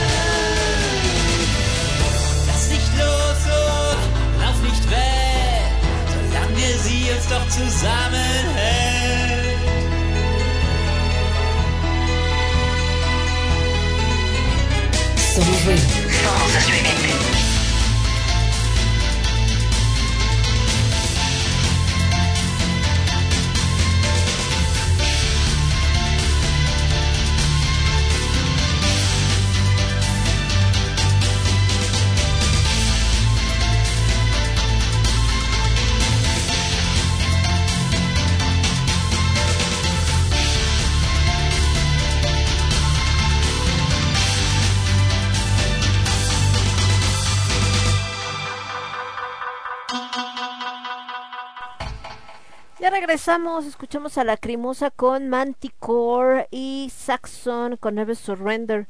Eh, la neta que esta banda de Lacrimosa que ah como los molestan ahora también estaban diciendo de Cruella porque ya ven que el buen eh, Tilo Wolf, vocalista y fundador de Lacrimosa, tiene un mechón blanco, entonces estaban diciendo, ay, ¿cómo se ve Cruella? Y todo así, "Ay, pero lo están jodiendo. Y yo creo que también un poquito se envidia, mucho sobre todo de los chavos, porque como a las mujeres les gusta mucho Tilo Wolf, como que se enojan y hacen todo esto, ¿no? Y luego que si no es got y que, que hay y que pose, ya saben todo ese rollo. Eh, entonces, eh, pero bueno, el caso es que están en ese, en ese rollo y siempre es una banda eh, que les gusta a algunos, otros la odian, pero es una banda que nunca pasa desapercibida, o la aman o la odian. Eh, entonces, es por esta situación que a mí me gustan varias rolas eh, eh, de ellos, la verdad. Entonces, eh, la neta es que por eso me gusta ponerlos. Hace un rato que no ponía algo de Lacrimosa. Tenía todos mis dis- discos que había bajado, pero ya saben, onda de que en el disco duro, de aquí que los bajas y acomodas. Entonces, estos son como los que tengo más a manos. eh, y entonces eh, estamos en ese rollo. Eh, en este lado. mm, ¿Y qué más tenemos por acá? Acá me estaba diciendo el niño Cas, que estamos platicando con esto de de Cruella, que dice que mm, dice que bueno esto de que se ve como la inclusión como muy forzada, dice leve spoiler eh, que Cruella come comida árabe, dice esa escena de las que sí la sentí forzadona y mm, que dice que quiere creer que habrá digamos tres generaciones de los dálmatas por así decirlo que para que el cambio de Roger y Anita no sea tan forzado y hacer más películas con ellos y digamos eh, o se quede como en un no existieron los anteriores. Dice la peli te digo que deja espacio para otra secuela o precuela de la peli principal por así decirlo. Pero ya cuando la veas verás por qué digo que la volvieron villana light y es que le quitaron una de sus características. Eh, ya le estaba diciendo yo cuál y me dice que conste que yo no te dije que quién sabe a ver porque ya que con Disney. Por ejemplo Maléfica la primera pues bastante buena la segunda bastante malona. O sea fue un, un bodrio ya no funcionó tanto. Y dice no he visto la primera siempre pensé que la segunda parte solo fue para sacar lana de, de Maléfica pues todas las películas de Disney son para sacar lana micas Em, y bueno, dice, por eso deben hacer otra película de Cruella, porque así como quedó, le quitas toda la trama principal a la película principal. Bueno, le quitas todo el conflicto a la película principal. Y que la escena post créditos también es de que dicen necesitan solucionar ese pequeño detalle. Creo que esto va muy de la mano también con este rollo de inclusivo y todo este este despapalle, ¿no? De que cómo va a matar perritos Cruella. Si ustedes recuerdan, en, bueno, si la llegaron a ver, la historia como tal de Cruella es un cuento infantil que surge eh, a mediados de los 50. Una escritora inglesa que de hecho ella no escribía cuentos infantiles, no me acuerdo exactamente, creo que era, era novelista, una cosa así. El caso es que le había ido bastante bien en su carrera, de repente tiene pues un creo que eso se refleja en Cruella ahora que lo pienso. Viene un bajón donde de haber estado en el candelero de la fama, de repente pues no, de plano nada nada funciona, nada jala. Entonces pues ella está así como de chin, ¿y ahora qué hago? y todo, entonces está como en en esta onda de de de si hace un cambio de carrera, si busca otra cosa o qué puede escribir y entonces escribe un cuento infantil que es eh, esta de la noche de los dálmatas. Y entonces decía que eh, los personajes en los que se basa, pues es gente cercana a ella. Por ahorita me quedé pensando que en este subida y caída de, de Cruella como, como personaje, como historia, pues también tendría que ver a lo mejor con esta sensación que tenía de, de haber tenido mucho éxito, mucha fama y de repente que la pierdas de, de la nada o porque las cosas ya no salen como quieres. Bueno, el caso es que eh, él, esta mujer que escribió este cuento, tenía un- una pareja de dálmatas que se llamaba Pongo, su perro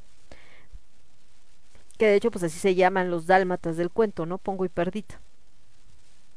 Y la trama de Cruella originalmente en el cuento infantil es que eh, Cruella le encanta todo esto de la alta costura y todo y entonces siempre está buscando como pieles exóticas o diferentes para vestir y se le ocurre que se vería maravilloso un abrigo con eh, piel de dálmata pero los dálmatas adultos, eh, su piel o su pelo ya es como muy rígido, no es suavecito, porque ya cuando van creciendo se va haciendo así como áspero. Y se da cuenta que los cachorros son los que tienen la piel con esas manchas que le encantan, pero además suavecita. Entonces de ahí viene todo este rollo de que quiere secuestrar dálmatas para para matarlos y que los hagan este bueno que les quiten la piel a los cachorros y hagan este abrigo que ella sueña no entonces eh, toda la historia todo el conflicto es cuando ella se había robado de otros dueños los perritos pero eh, y de refugios y todo este rollo pero le faltan unos cuantos y entonces se roba a los que tienen Pongo y Perdita que son los perros de Anita y Roger eh, y Anita trabaja con, con ella, ¿no? Es su asistente o no sé, pero trabaja con, con Cruella.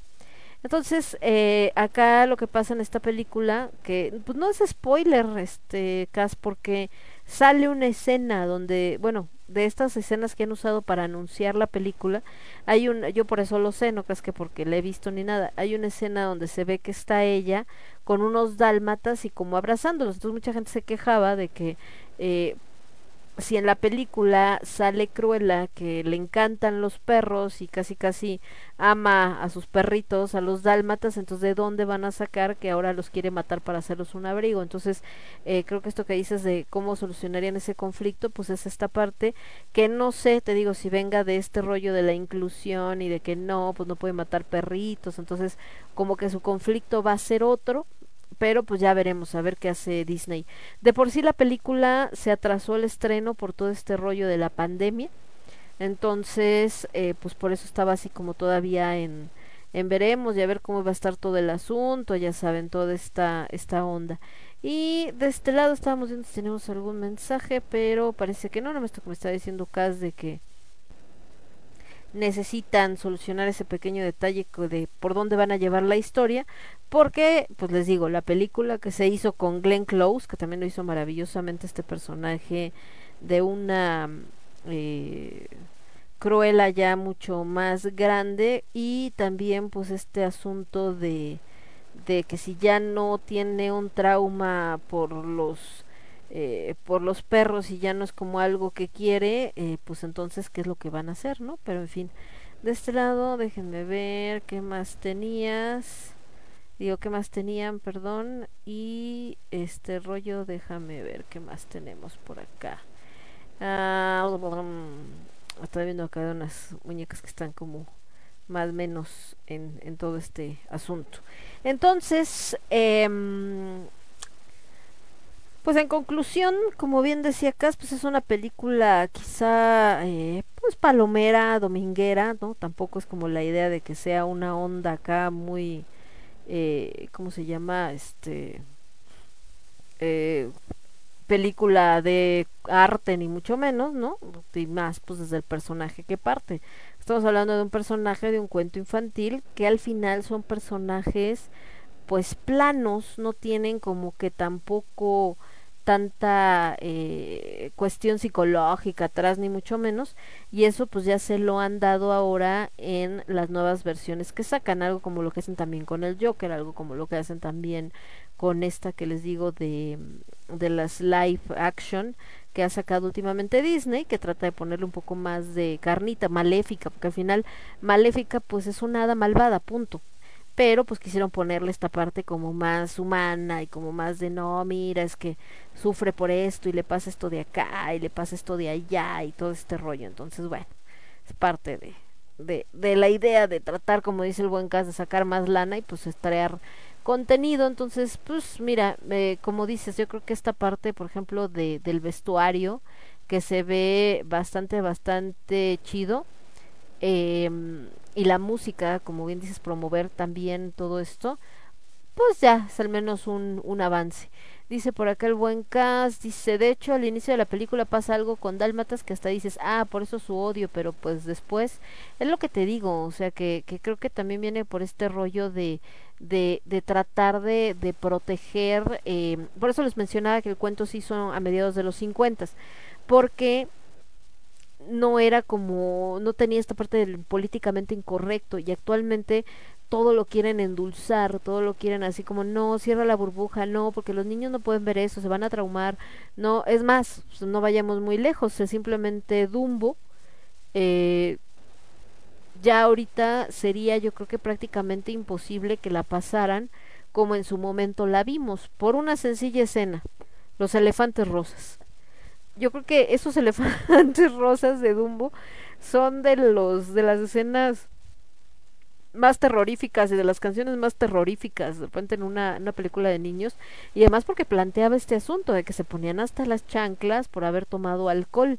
Ahorita es como cómo un niño va a ver que toman alcohol y como que ay que tiene alucinaciones y falta de respeto con este con la con la salud mental es una escena de una película animada punto y haciendo alusión a esto de que por un error se ponen hasta las chanclas y esto crea por supuesto un conflicto, ¿no? Así de simple. Pero pues ya no se ve así. Estaba viendo una nota que decía que que si no que si creías que la canción de Alejandro Fernández de Mátalas era solo una metáfora, estabas mal. Dije, ¿por qué? Es una metáfora, no está diciendo golpéala, no está diciendo asesínalas, está diciendo mátalas con cariño, así como derrítelas, pues, ¿no? De que las conquistes quizá una mala elección de palabras, pues algo así como la de la Lupita de hay que pegarle a la mujer y que también se fueron al cuello con esas canciones y creo que es estarle buscando más a lo que no tiene. Entonces, hay canciones creo que más preocupantes que ni siquiera tienen ese tipo de palabras, sino nada más la estructura en la que están hechas o lo que dice en general, que son más agresivas que una como esta que usted está utilizando esa palabra como algo eh, metafórico, no como que realmente esté pidiendo que maten mujeres. Pero bueno, en fin. Eh, de este lado dice por acá el buen Cas, dice no sé, creo que Cruella, yo diría que de 12 años para adelante. Y que los villanos actuales de Disney y su tema musical sería Yo soy rebelde porque el mundo me hizo así. Exactamente, pues de hecho ya ves que incluso sacaron todas estas series como descendientes donde son los hijos de los villanos y entonces ya los hijos de los villanos son eh, eh, son lindos y ya no quieren ser malos y hasta se casan en eh, se casan dentro de la historia el hijo de la villana con eh, la hija del príncipe o de la princesa o al revés entonces como esto de, de querer buscarle como nadie somos malos 100%, siempre hay una parte buena, ¿no? Entonces, cuando eran villanos, pues completamente cuadrados, en el sentido de eran malos porque eran malos, punto. Y ahorita, pues no, están buscándole como la cuadratura al círculo, pero en fin. Vámonos con más música mejor, chicos. Vámonos con algo de los señores de... ¿Qué más tenemos por acá? Espérenme. Que no crean que no me puedo mover tanto porque tengo un gatito encima está aquí acomodado así como viendo de qué haces mamá y casi que si ni te muevas tantito y eso te estoy dando chance porque si te mueves más me voy a enojar no saben el genio que tiene este niño gato nos vamos con el amanecer de los tiempos de juicio de Dios esta banda española esto que les voy a poner se llama ay dije porque está doble pero es que hay unas que son MP3 y otras que son este MP4 me imagino, W, así ya decía yo. Vámonos con esto que se llama Condenado Eternamente. Y después de los señores del juicio de Dios, ya que andamos en canciones en español, mm, con algo del cuervo. Del cuervo, no, bueno, mejor no, mejor del dorado, esta banda también española, los son de Madrid o eran, porque ya no sé, ya que luego las bandas desaparecen, esto que se llama Déjame decirte, y volvemos. Yo soy Lemón, esto es el quinto elemento lo escuchas únicamente a través de Radio Estridente. Regreso. Transmitiendo para todo el universo. Radio Estridente.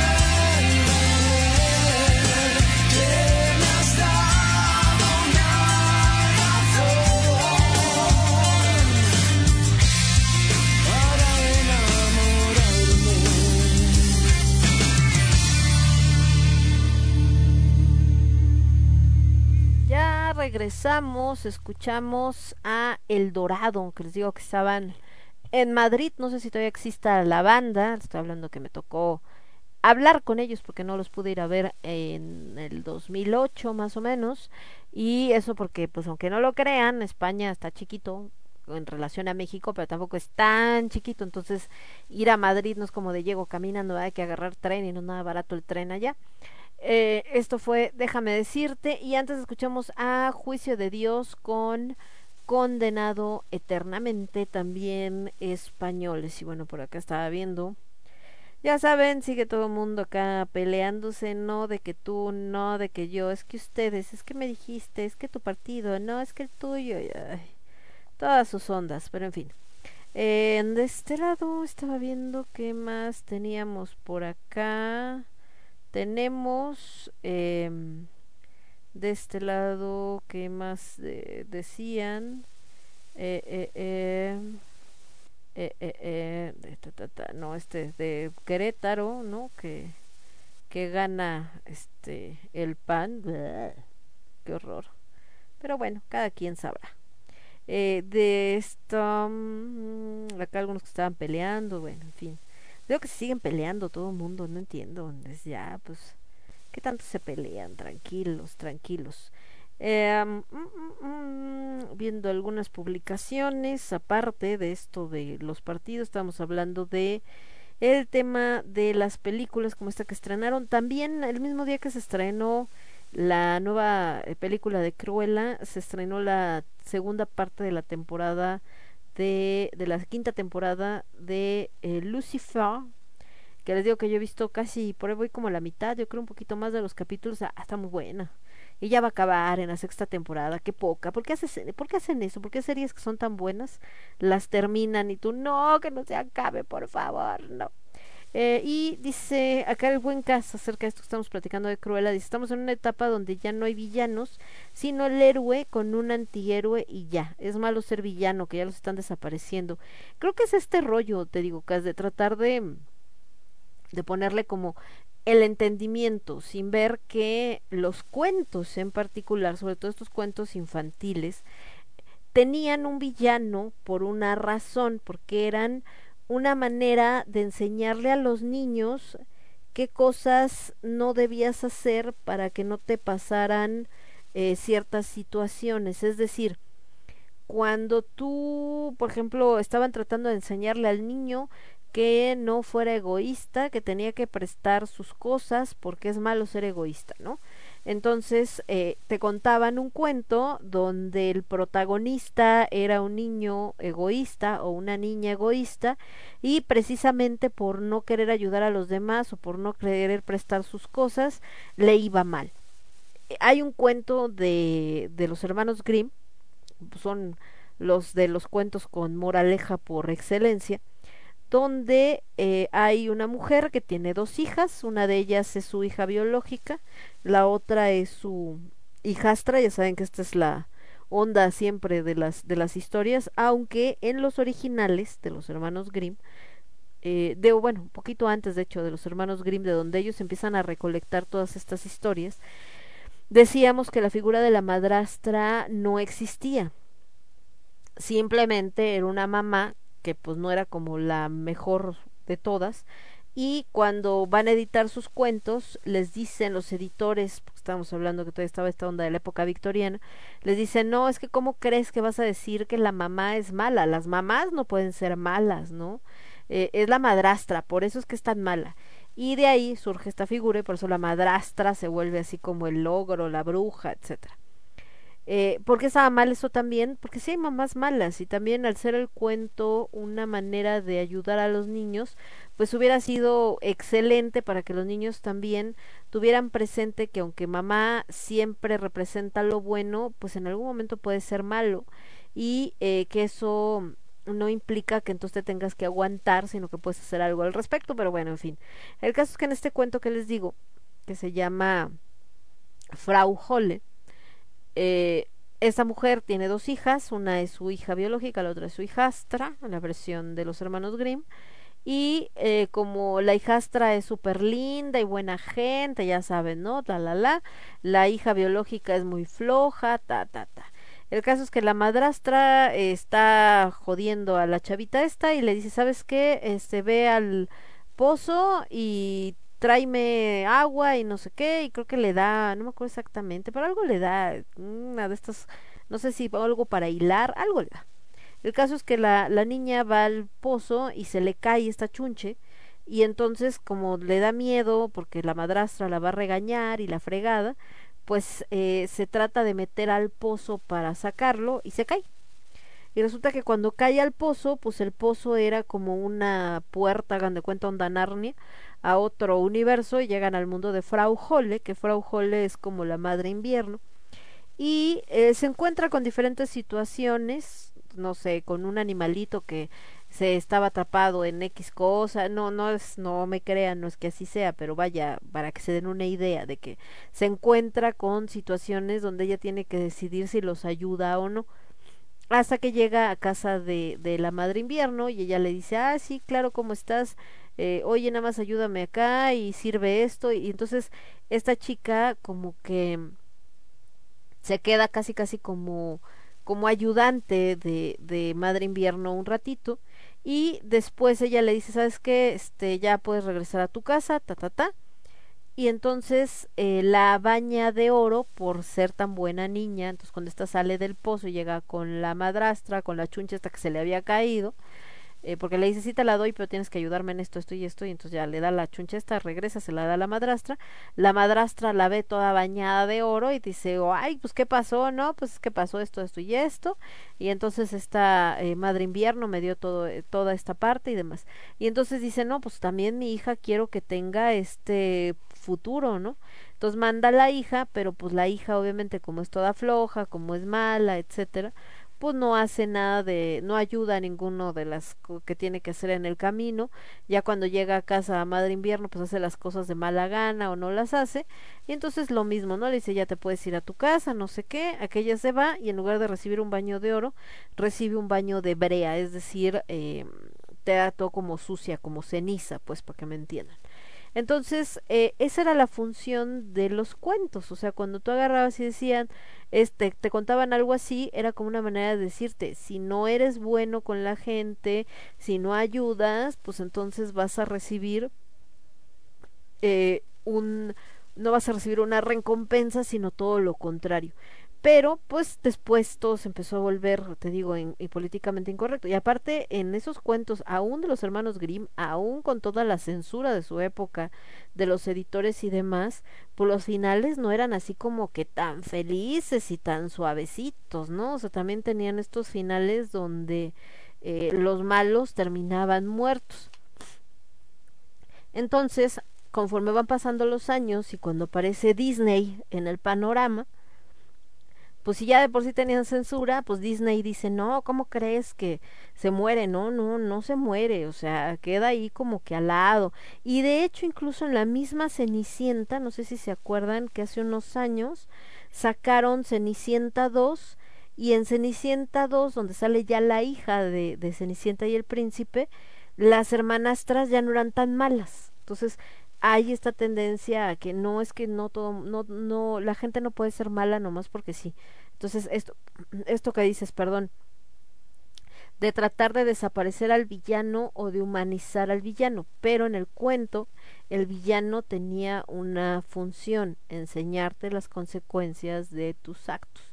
Pero pues ya no ya es así como ay no cómo crees no eso no puede ser bye bueno, vámonos con más música y regresamos. Pero que no puedo, les digo, mover mucho porque estoy acá con un gatín. Y aparte, brin o sea, ustedes no están, no lo están viendo, pero me estoy así moviendo lo menos posible y aún así está brinca y casi voltea a decirme como, ¿cómo te atreves a molestingarme si estoy durmiendo? Si te incomoda en qué posición estoy durmiendo, ese es tu problema, así tal cual el gatito, ¿eh? De este lado, mm, dice en Cenicienta 3, hasta creo que novio le conseguían una hermanastra. Sí, o sea, de que eran las hermanastras feas y que por eso nadie las pelaba y porque eran, no solamente porque eran feas físicamente, sino eran malas personas y todo. De repente ya era como de no, pero ya se dio cuenta, ¿no? Casi casi de su error y entonces rectificó y por eso ahora ya merece ser feliz y Mijos, por algo existen los cuentos, los cuentos tenían una función, pero pues no, ya valió que eso. Vamos entonces con algo de los señores de Ebony Ark, también españoles, pero esto está en inglés, Dreaming Silence, y después nos vamos con algo de los señores de Ubris de Portugal, de su disco Forja, esto que se llama Orfeo. Y volvemos. Yo soy Lemon. Esto es el quinto elemento. Lo escuchas únicamente a través de Radio Estridente. Regreso. Transmitiendo para todo el universo. Radio Estridente.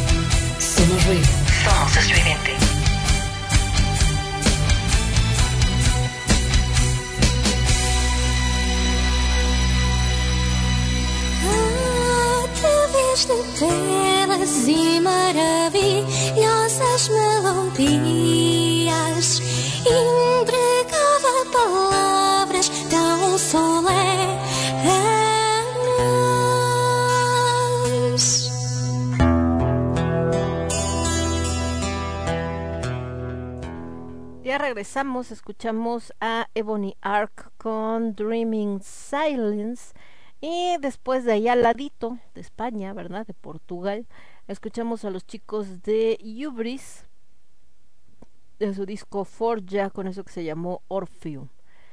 Orfeo.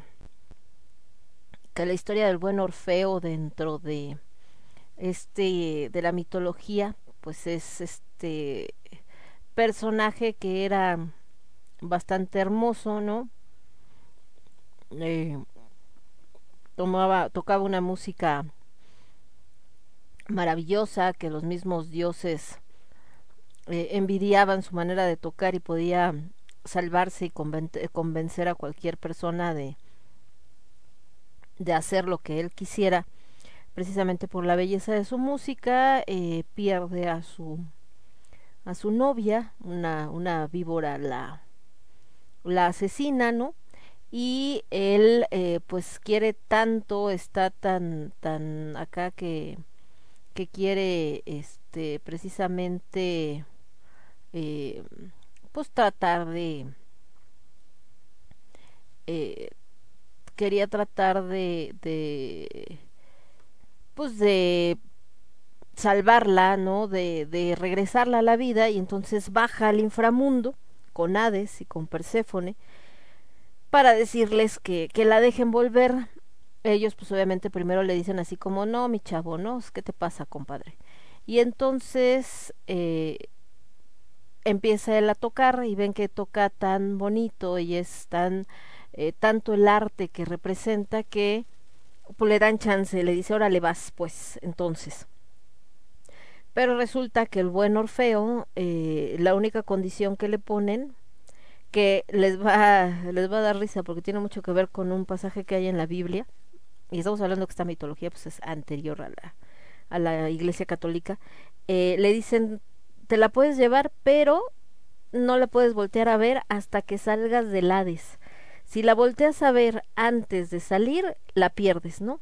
Y entonces todo va muy bien, el camino, no sé qué, pero pues no sé qué onda le da a unos cuantos segundos de salir del inframundo que voltea a verla para ver si es ella realmente, porque nada más le dicen, tú pon la mano, la vas a tomar de la mano, es ella, tienes que confiar en nosotros que es ella y vas a poder salir. Y como él pues no, hasta el último no confía, sino que eh, voltea para confirmar que sea su esposa, pues eh, pierde a, la pierde, ¿no? Eh, tiene que salir solo, entonces está todo triste, está todo deprimido, empieza a querer eh, tocar, empieza a llorar, en eso se encuentra con Baco y sus vacantes que están echando desmoder y pues como está llorando dice, no, pues qué te pasa, no, no llores, qué onda contigo y eh, él empieza a tocar su música, pero como sigue siendo música triste y sigue llorando, la neta es que Baco pues se desespera porque dice este me está echando a perder la fiesta y lo matan, que en realidad pues es una manera de sacrificarse precisamente para volver con su amada, porque también pues al morirse iba a llegar al inframundo y pues en el inframundo se iba a encontrar con, con su esposa. Entonces pues bueno, así el, el asunto. Eh, de este lado, déjenme ver qué más tenemos. No, estaba viendo otras cositas. Eh, que estaban poniendo esto de manera de, de broma, en cierto modo. Que dice que, que vuelvan los shows under. Siempre lo hicimos con distanciamiento social. Por esto de que siempre llegas y pues hay dos, tres personas en una tocada y ahora de tiene que ser con público restringido. No, pues sí, por supuesto. Eh, de por sí siempre a veces te llegan tres, cuatro, cinco personas cuando mucho. Entonces pues hay que tomar las cosas con optimismo. Entonces, eh, pues la historia de Orfeo, ahorita me acordé porque se llama la canción Orfeo. Y de hecho, por eso muchos lugares que venden instrumentos musicales utilizan el símbolo de Orfeo. El símbolo de Orfeo es la mm, eh, como esta, es que no se llama arpa, ¿cómo se llama el de Orfeo? La lira, que es como una U y tiene cuerdas, como una arpa chiquita, pues, para que me entiendan. Ese es el símbolo de Orfeo.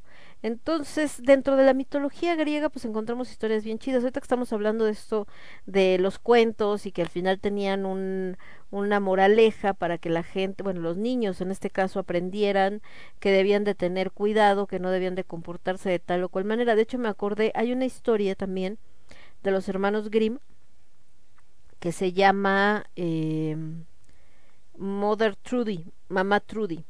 O, bueno, el personaje se llama Mamá Trudy, pero la historia se llama La, la Bruja Duende, algo así. Entonces, en ese, una niña que siempre era muy desobediente, que le dice, no hagas esto, y ahí iba y lo hacía. No vayas allá, y iba, y iba, y así toda la vida. Eh, desobedece a sus papás, se mete en el bosque, se encuentra con Mother Trudy, y ella es una bruja, ¿no? Que se come a los niños y entonces de repente les dice, eh, ay, este, ¿cómo estás? Ay, no me vas a hacer nada, no, no te preocupes, nada más lo que necesito es que me alcances, este, tal cosa y ya no te hago nada. Ah, está bien, que no sé qué, bla, bla, bla. Y entonces agarra la, la, el, el leño supuestamente para calentar y resulta que que a la que avienta es a la niña y entonces pues ya la cocina y se la come. Entonces, y así termina la historia. Entonces es una historia donde gana el malo, pero gana el malo porque es un castigo a la niña por desobediente. Entonces ahorita es como, no, ¿cómo, cómo le vas a decir así a la niña, no? A los niños que, que, que la mataron y que le hicieron, ¿no? Qué miedo y ta ta ta ta ta ta. Entonces, es a lo que me refiero que tenían una moraleja. De hecho, hoy eh, daba Aldo un curso de actuación a bailarines, que está bastante interesante, por cierto. O sea, en general, aparte del curso, esta parte de integrarlo con los bailarines, porque normalmente los bailarines pues creen que nada más es eh, bailo bonito y ya, y no, tiene que haber muchas cosas. Bueno, el caso es que dentro de todo este rollo, ¿no?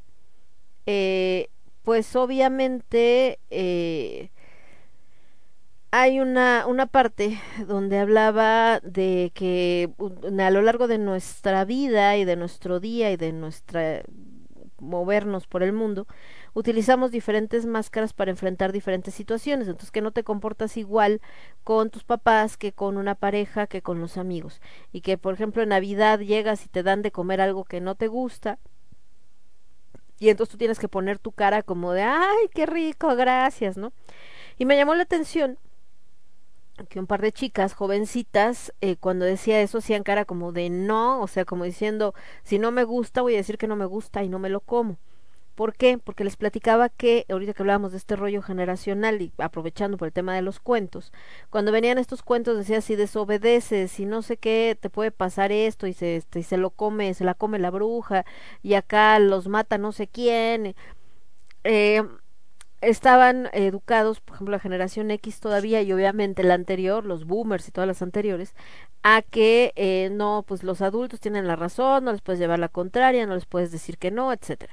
Y entonces los hijos de los generación X, que serían los eh, millennials y los centennials, eh, todavía los millennials no tanto, pero el centennial sí era esta idea de fomentarles que si no te gusta, di que no te gusta, si no quieres que te abracen, di que no quieres que te abracen, si no quieres saludar de beso, no saludes de beso, si no te lo quieres comer, no te lo comas. Y todo esto en el sentido de darle peso también a a la decisión de los de los niños y a su opinión y todo este rollo y que también es completamente válida. El problema es que nos vamos al otro extremo y lo que yo le decía a estas chicas, a las bailarinas, no es de que aunque no me guste me lo voy a comer porque ni modo, pero sí el que eh, pues no vas, no, no puedes, si no te vas al otro extremo donde empiezas a ser grosero, entonces tienes que ser empático, entonces no es solamente el decir no quiero, no me gusta, sino también pues hay modos de decirlo, porque obviamente así no vas a herir a la otra persona.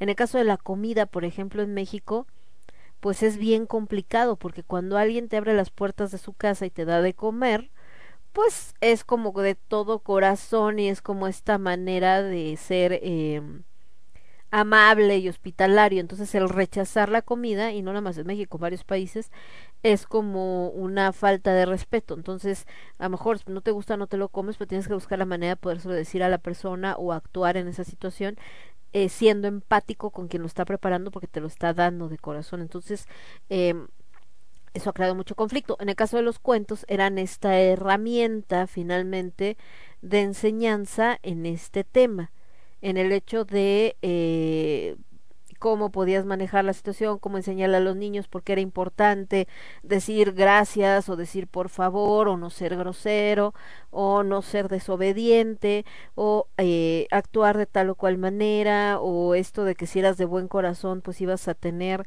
obviamente mayor recompensa. Entonces e- era esa herramienta didáctica. Con el tiempo se fue convirtiendo en lo que decíamos los cuentos de Disney, no, ¿cómo crees? No se puede morir, no, no le puedes decir qué tal. Entonces vamos a ponerle que, ay, todos felices por siempre. Y se volvieron, en lugar de una enseñanza, solamente en un entretenimiento. El problema cuando estos cuentos se vuelven solamente de entretenimiento es que crean esto de lo que hemos platicado, esta burbuja rosa alrededor de estos chicos y creyendo que siempre les va a ir bien, que todo el mundo les va a decir que sí a todo lo que pidan, que nadie, este, no van a encontrar obstáculos, que todo el mundo se va a dar cuenta de los maravillosos que son solamente por verlos y que entonces eh, el mundo se va a rendir a sus pies y toda su vida va a ser como wow, como en los cuentos.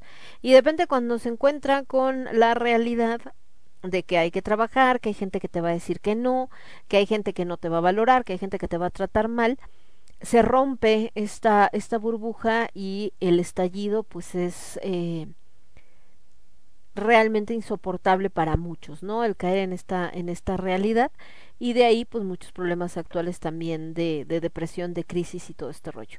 Entonces, ni tanto, diría el dicho, ni tanto que queme al santo, ni tanto que no lo alumbre, ni esta parte dedique sí a todo y aguanta todo, por supuesto que no, pero tampoco el otro extremo donde todo es maravilloso y vivo en mi burbujita porque pues el mundo no funciona así, ¿no?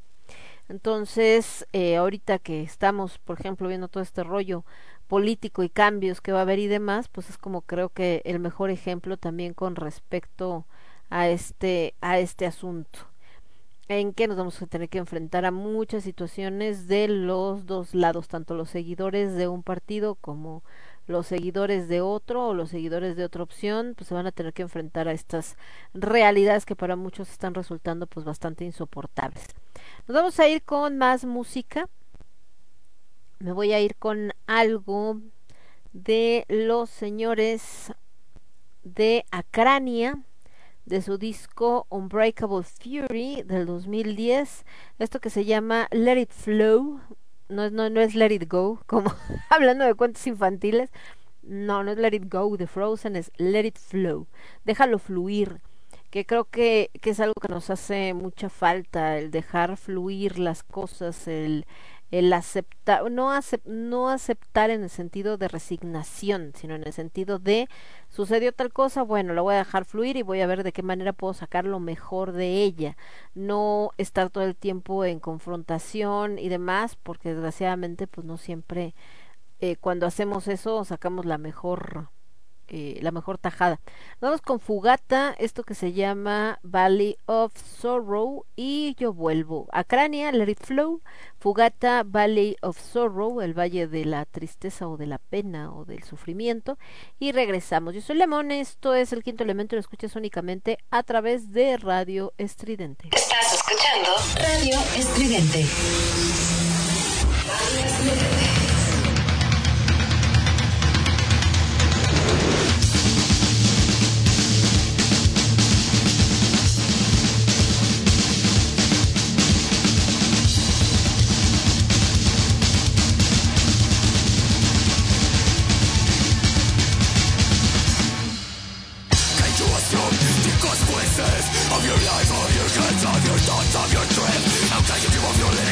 nothing else for you Do you have the strength to choose? How can I be sure that this ain't the wrong way?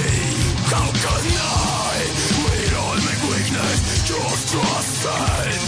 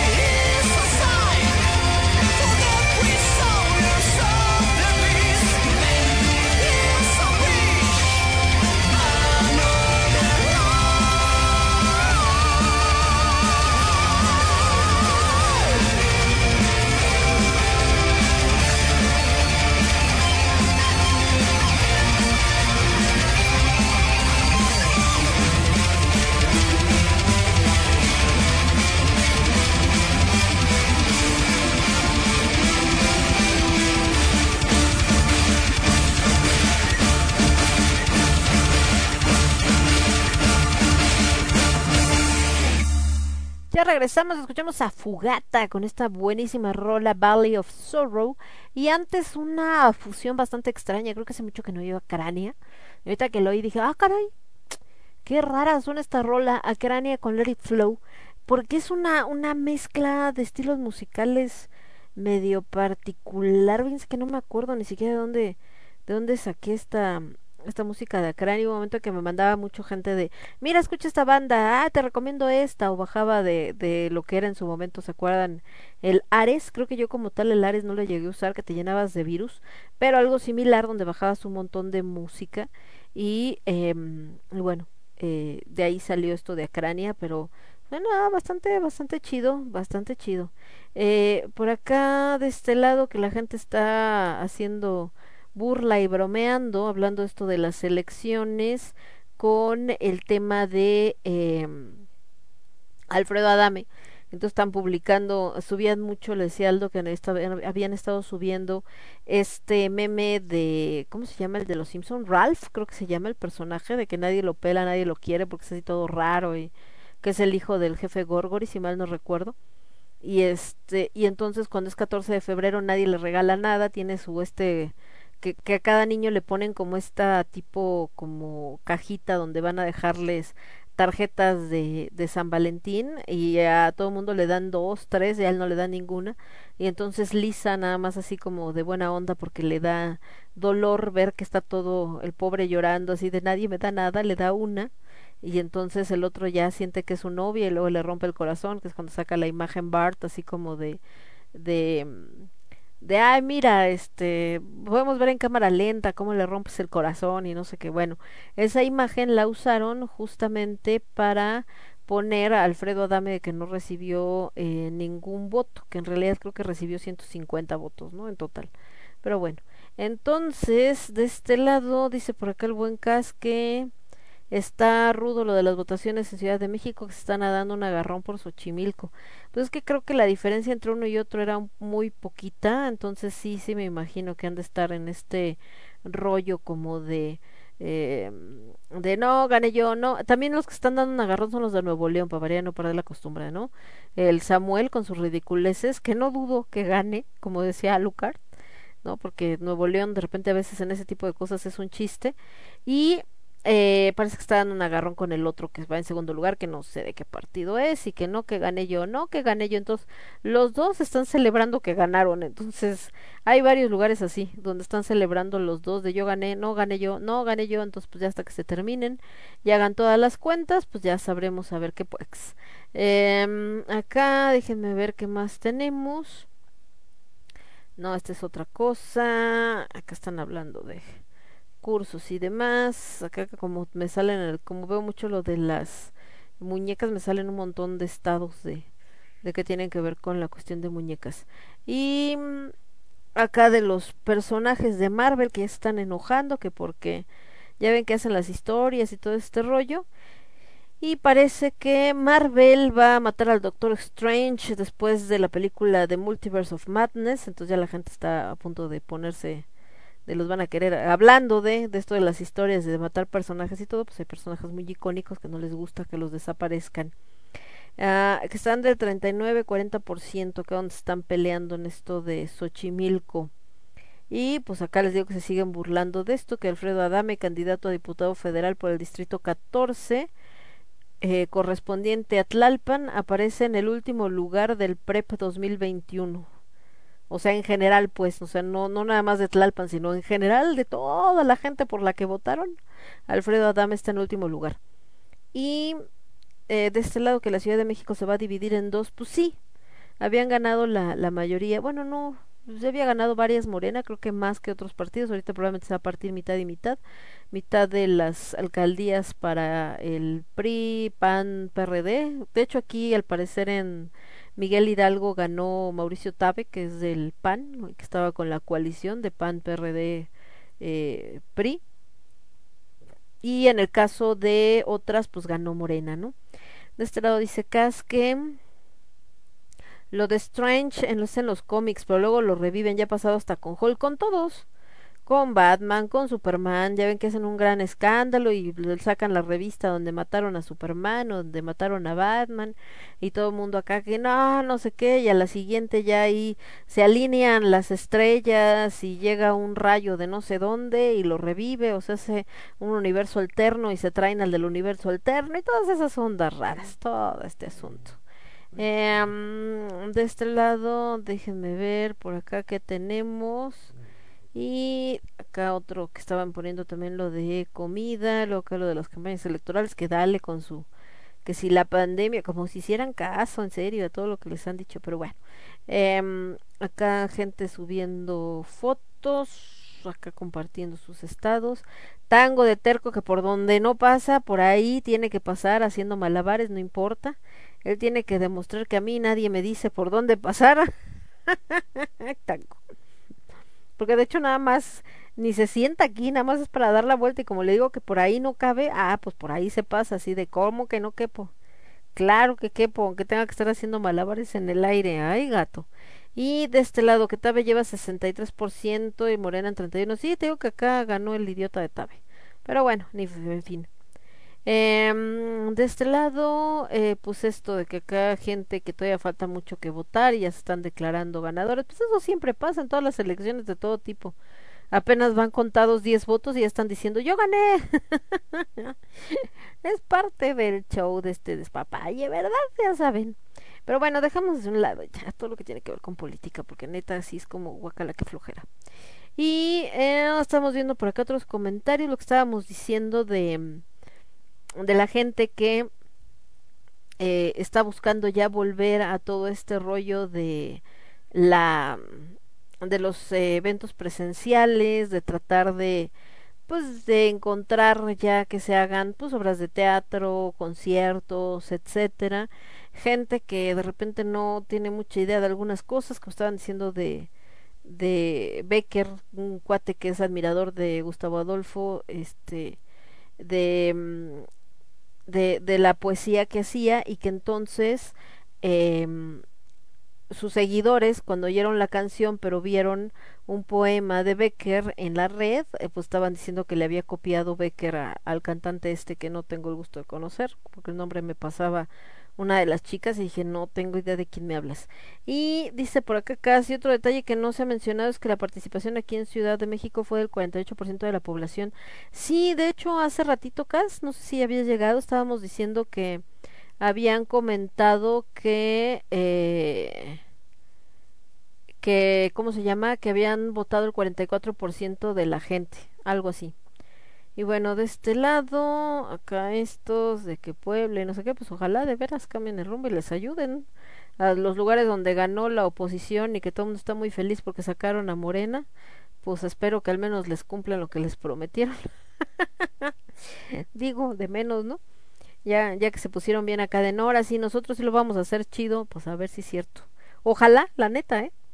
Independientemente del partido que apoyen, espero que ojalá y de verdad eh, hagan lo que prometieron eh, tanto y que la gente, pues porque al final la gente confió completamente en esa, muchos confiaron en esa, en ese discurso, pues a ver qué sucede.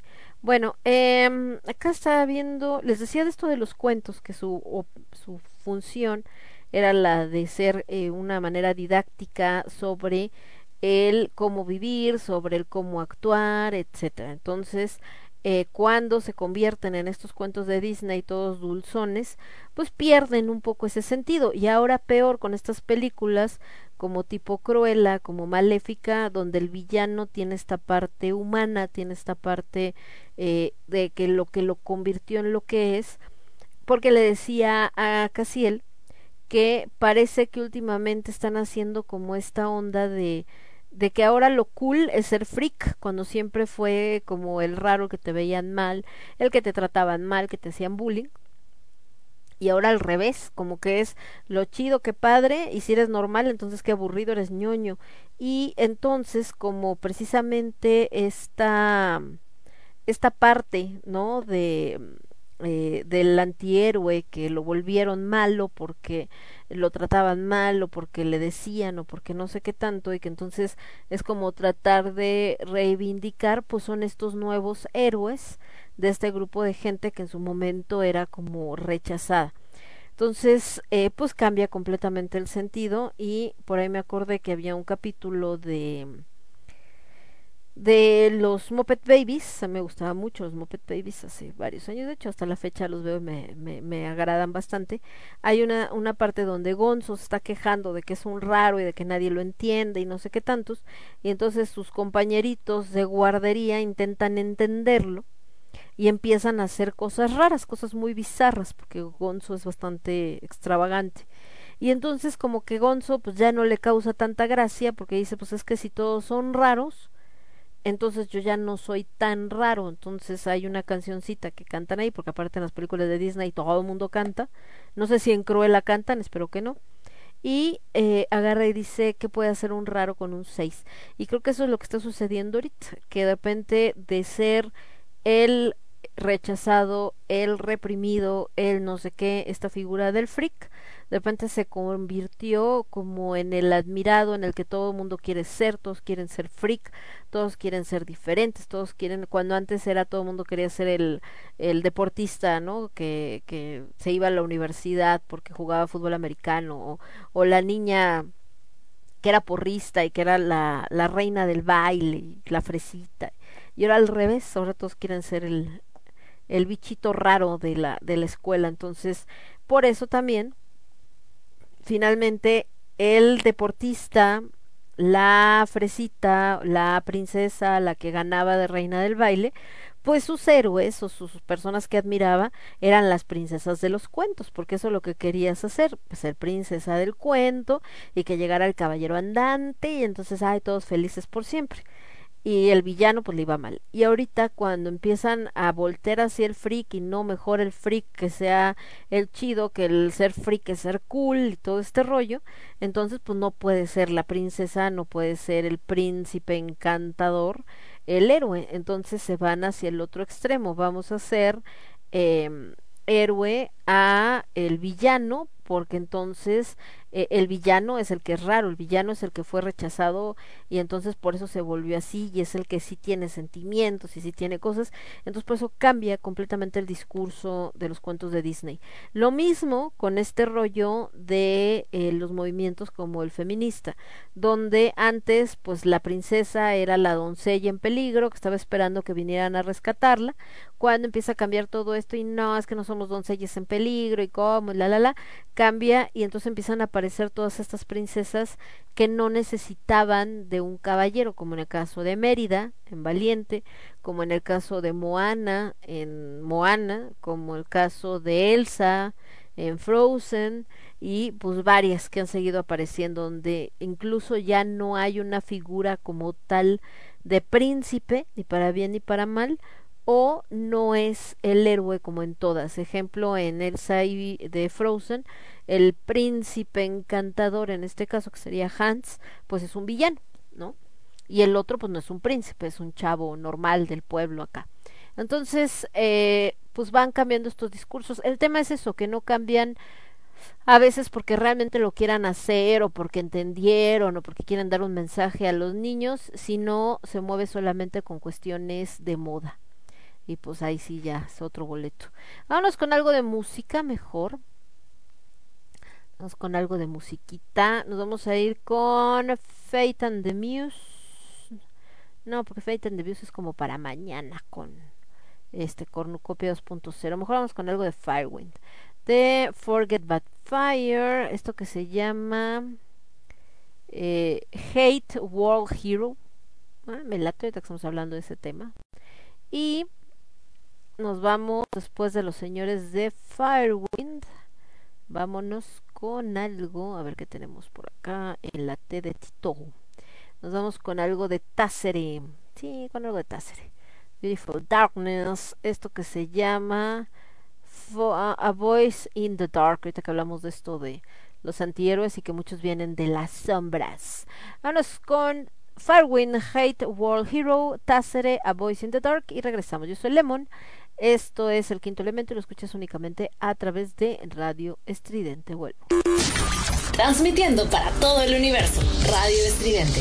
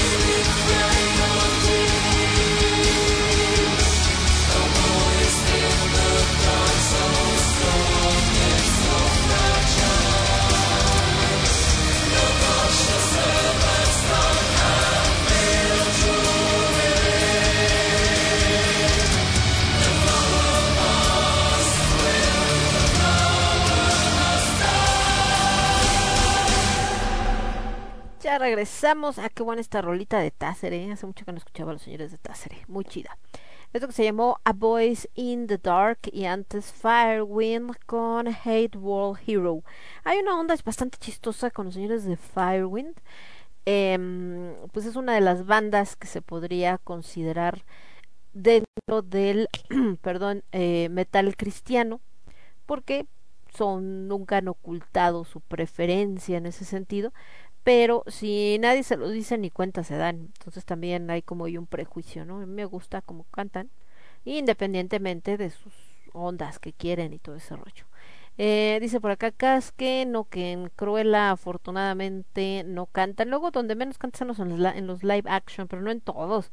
Luego hay unos donde sí de todas maneras mezclan música. Y fíjate que en esto de los eh, de los refritos que están haciendo, porque al final pues esa película ya se hizo. O sea, la de Cruella se había hecho con Glenn Close y antes la película animada sacan ahorita esta con Emma Stone dándole otra eh, visión a la historia de Cruella, porque en teoría es diferente, porque es los orígenes de Cruella, ¿no?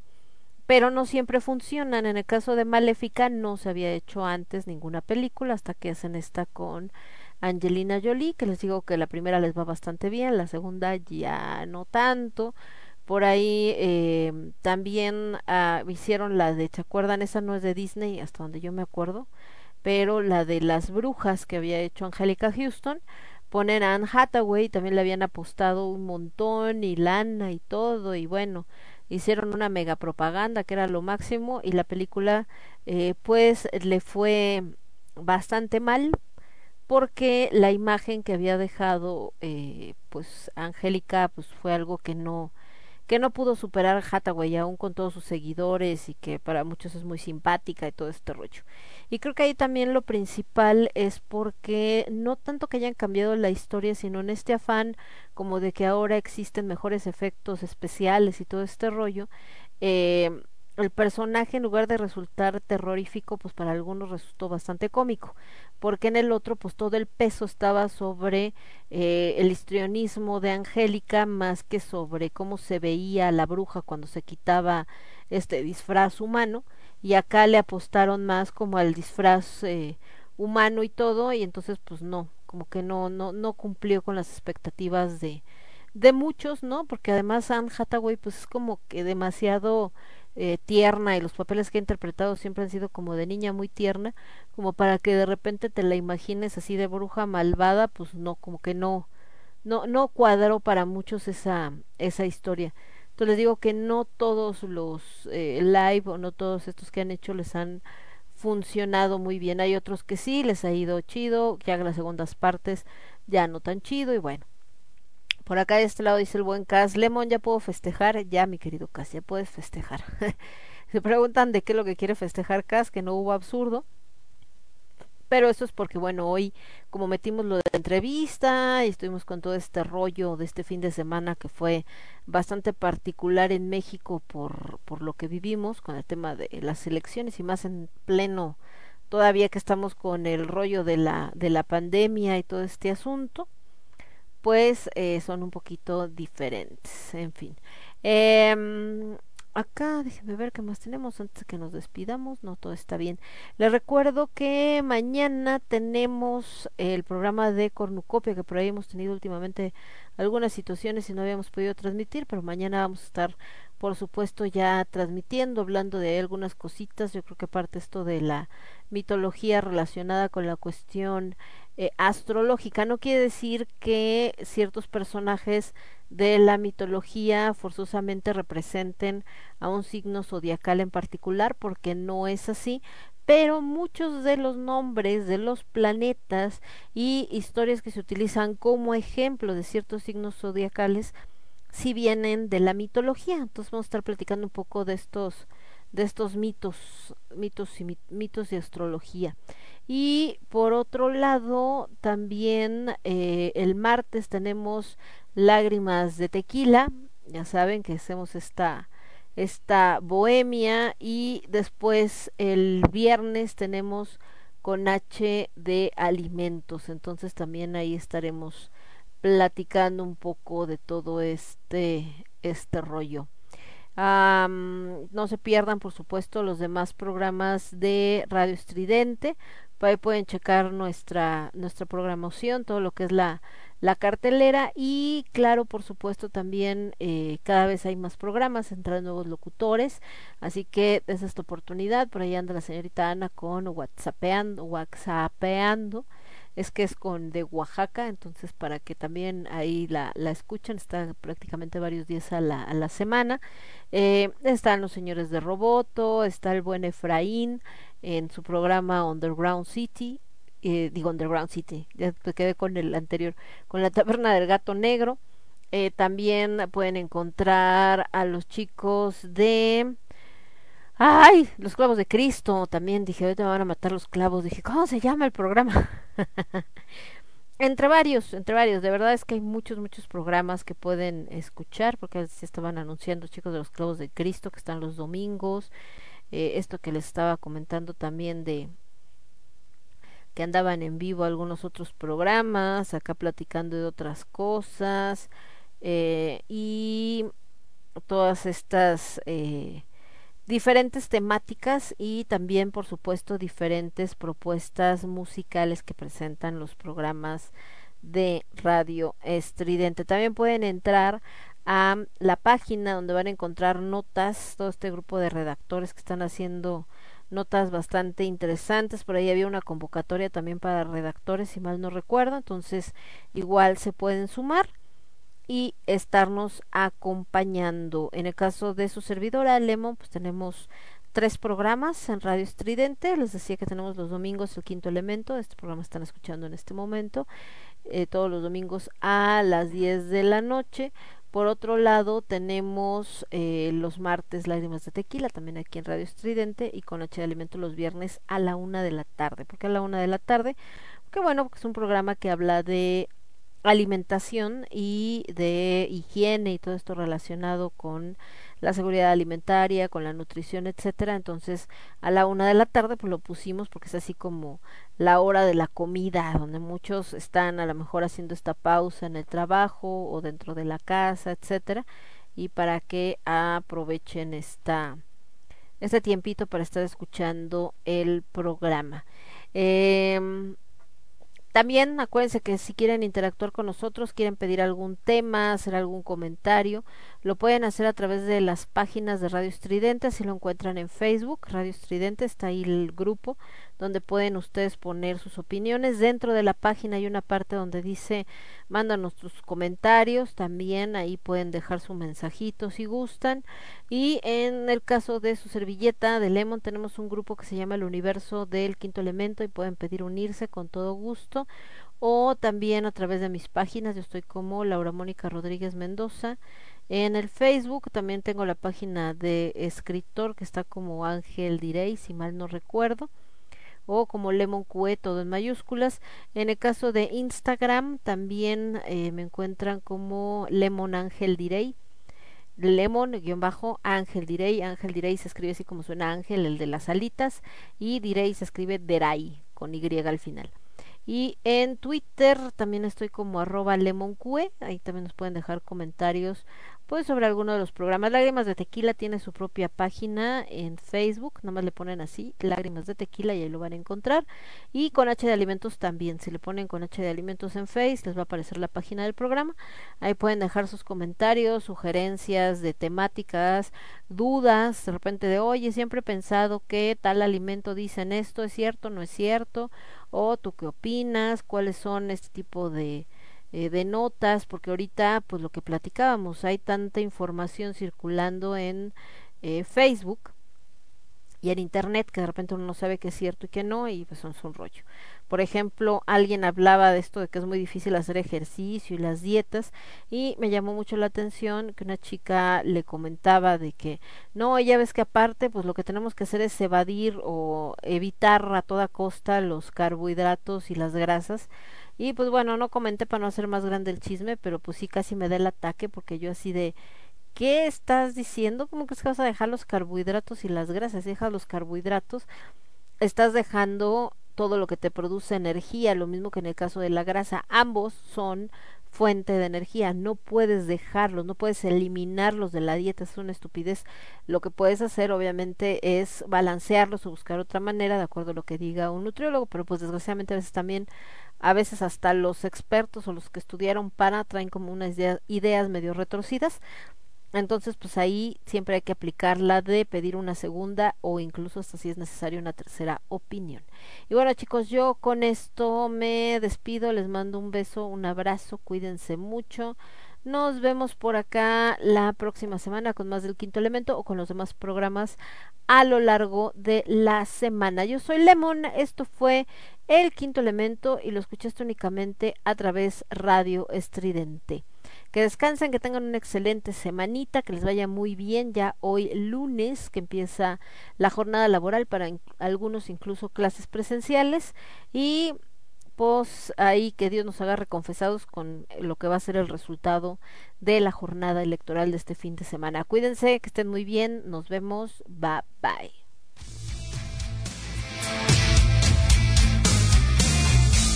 Somos ruido.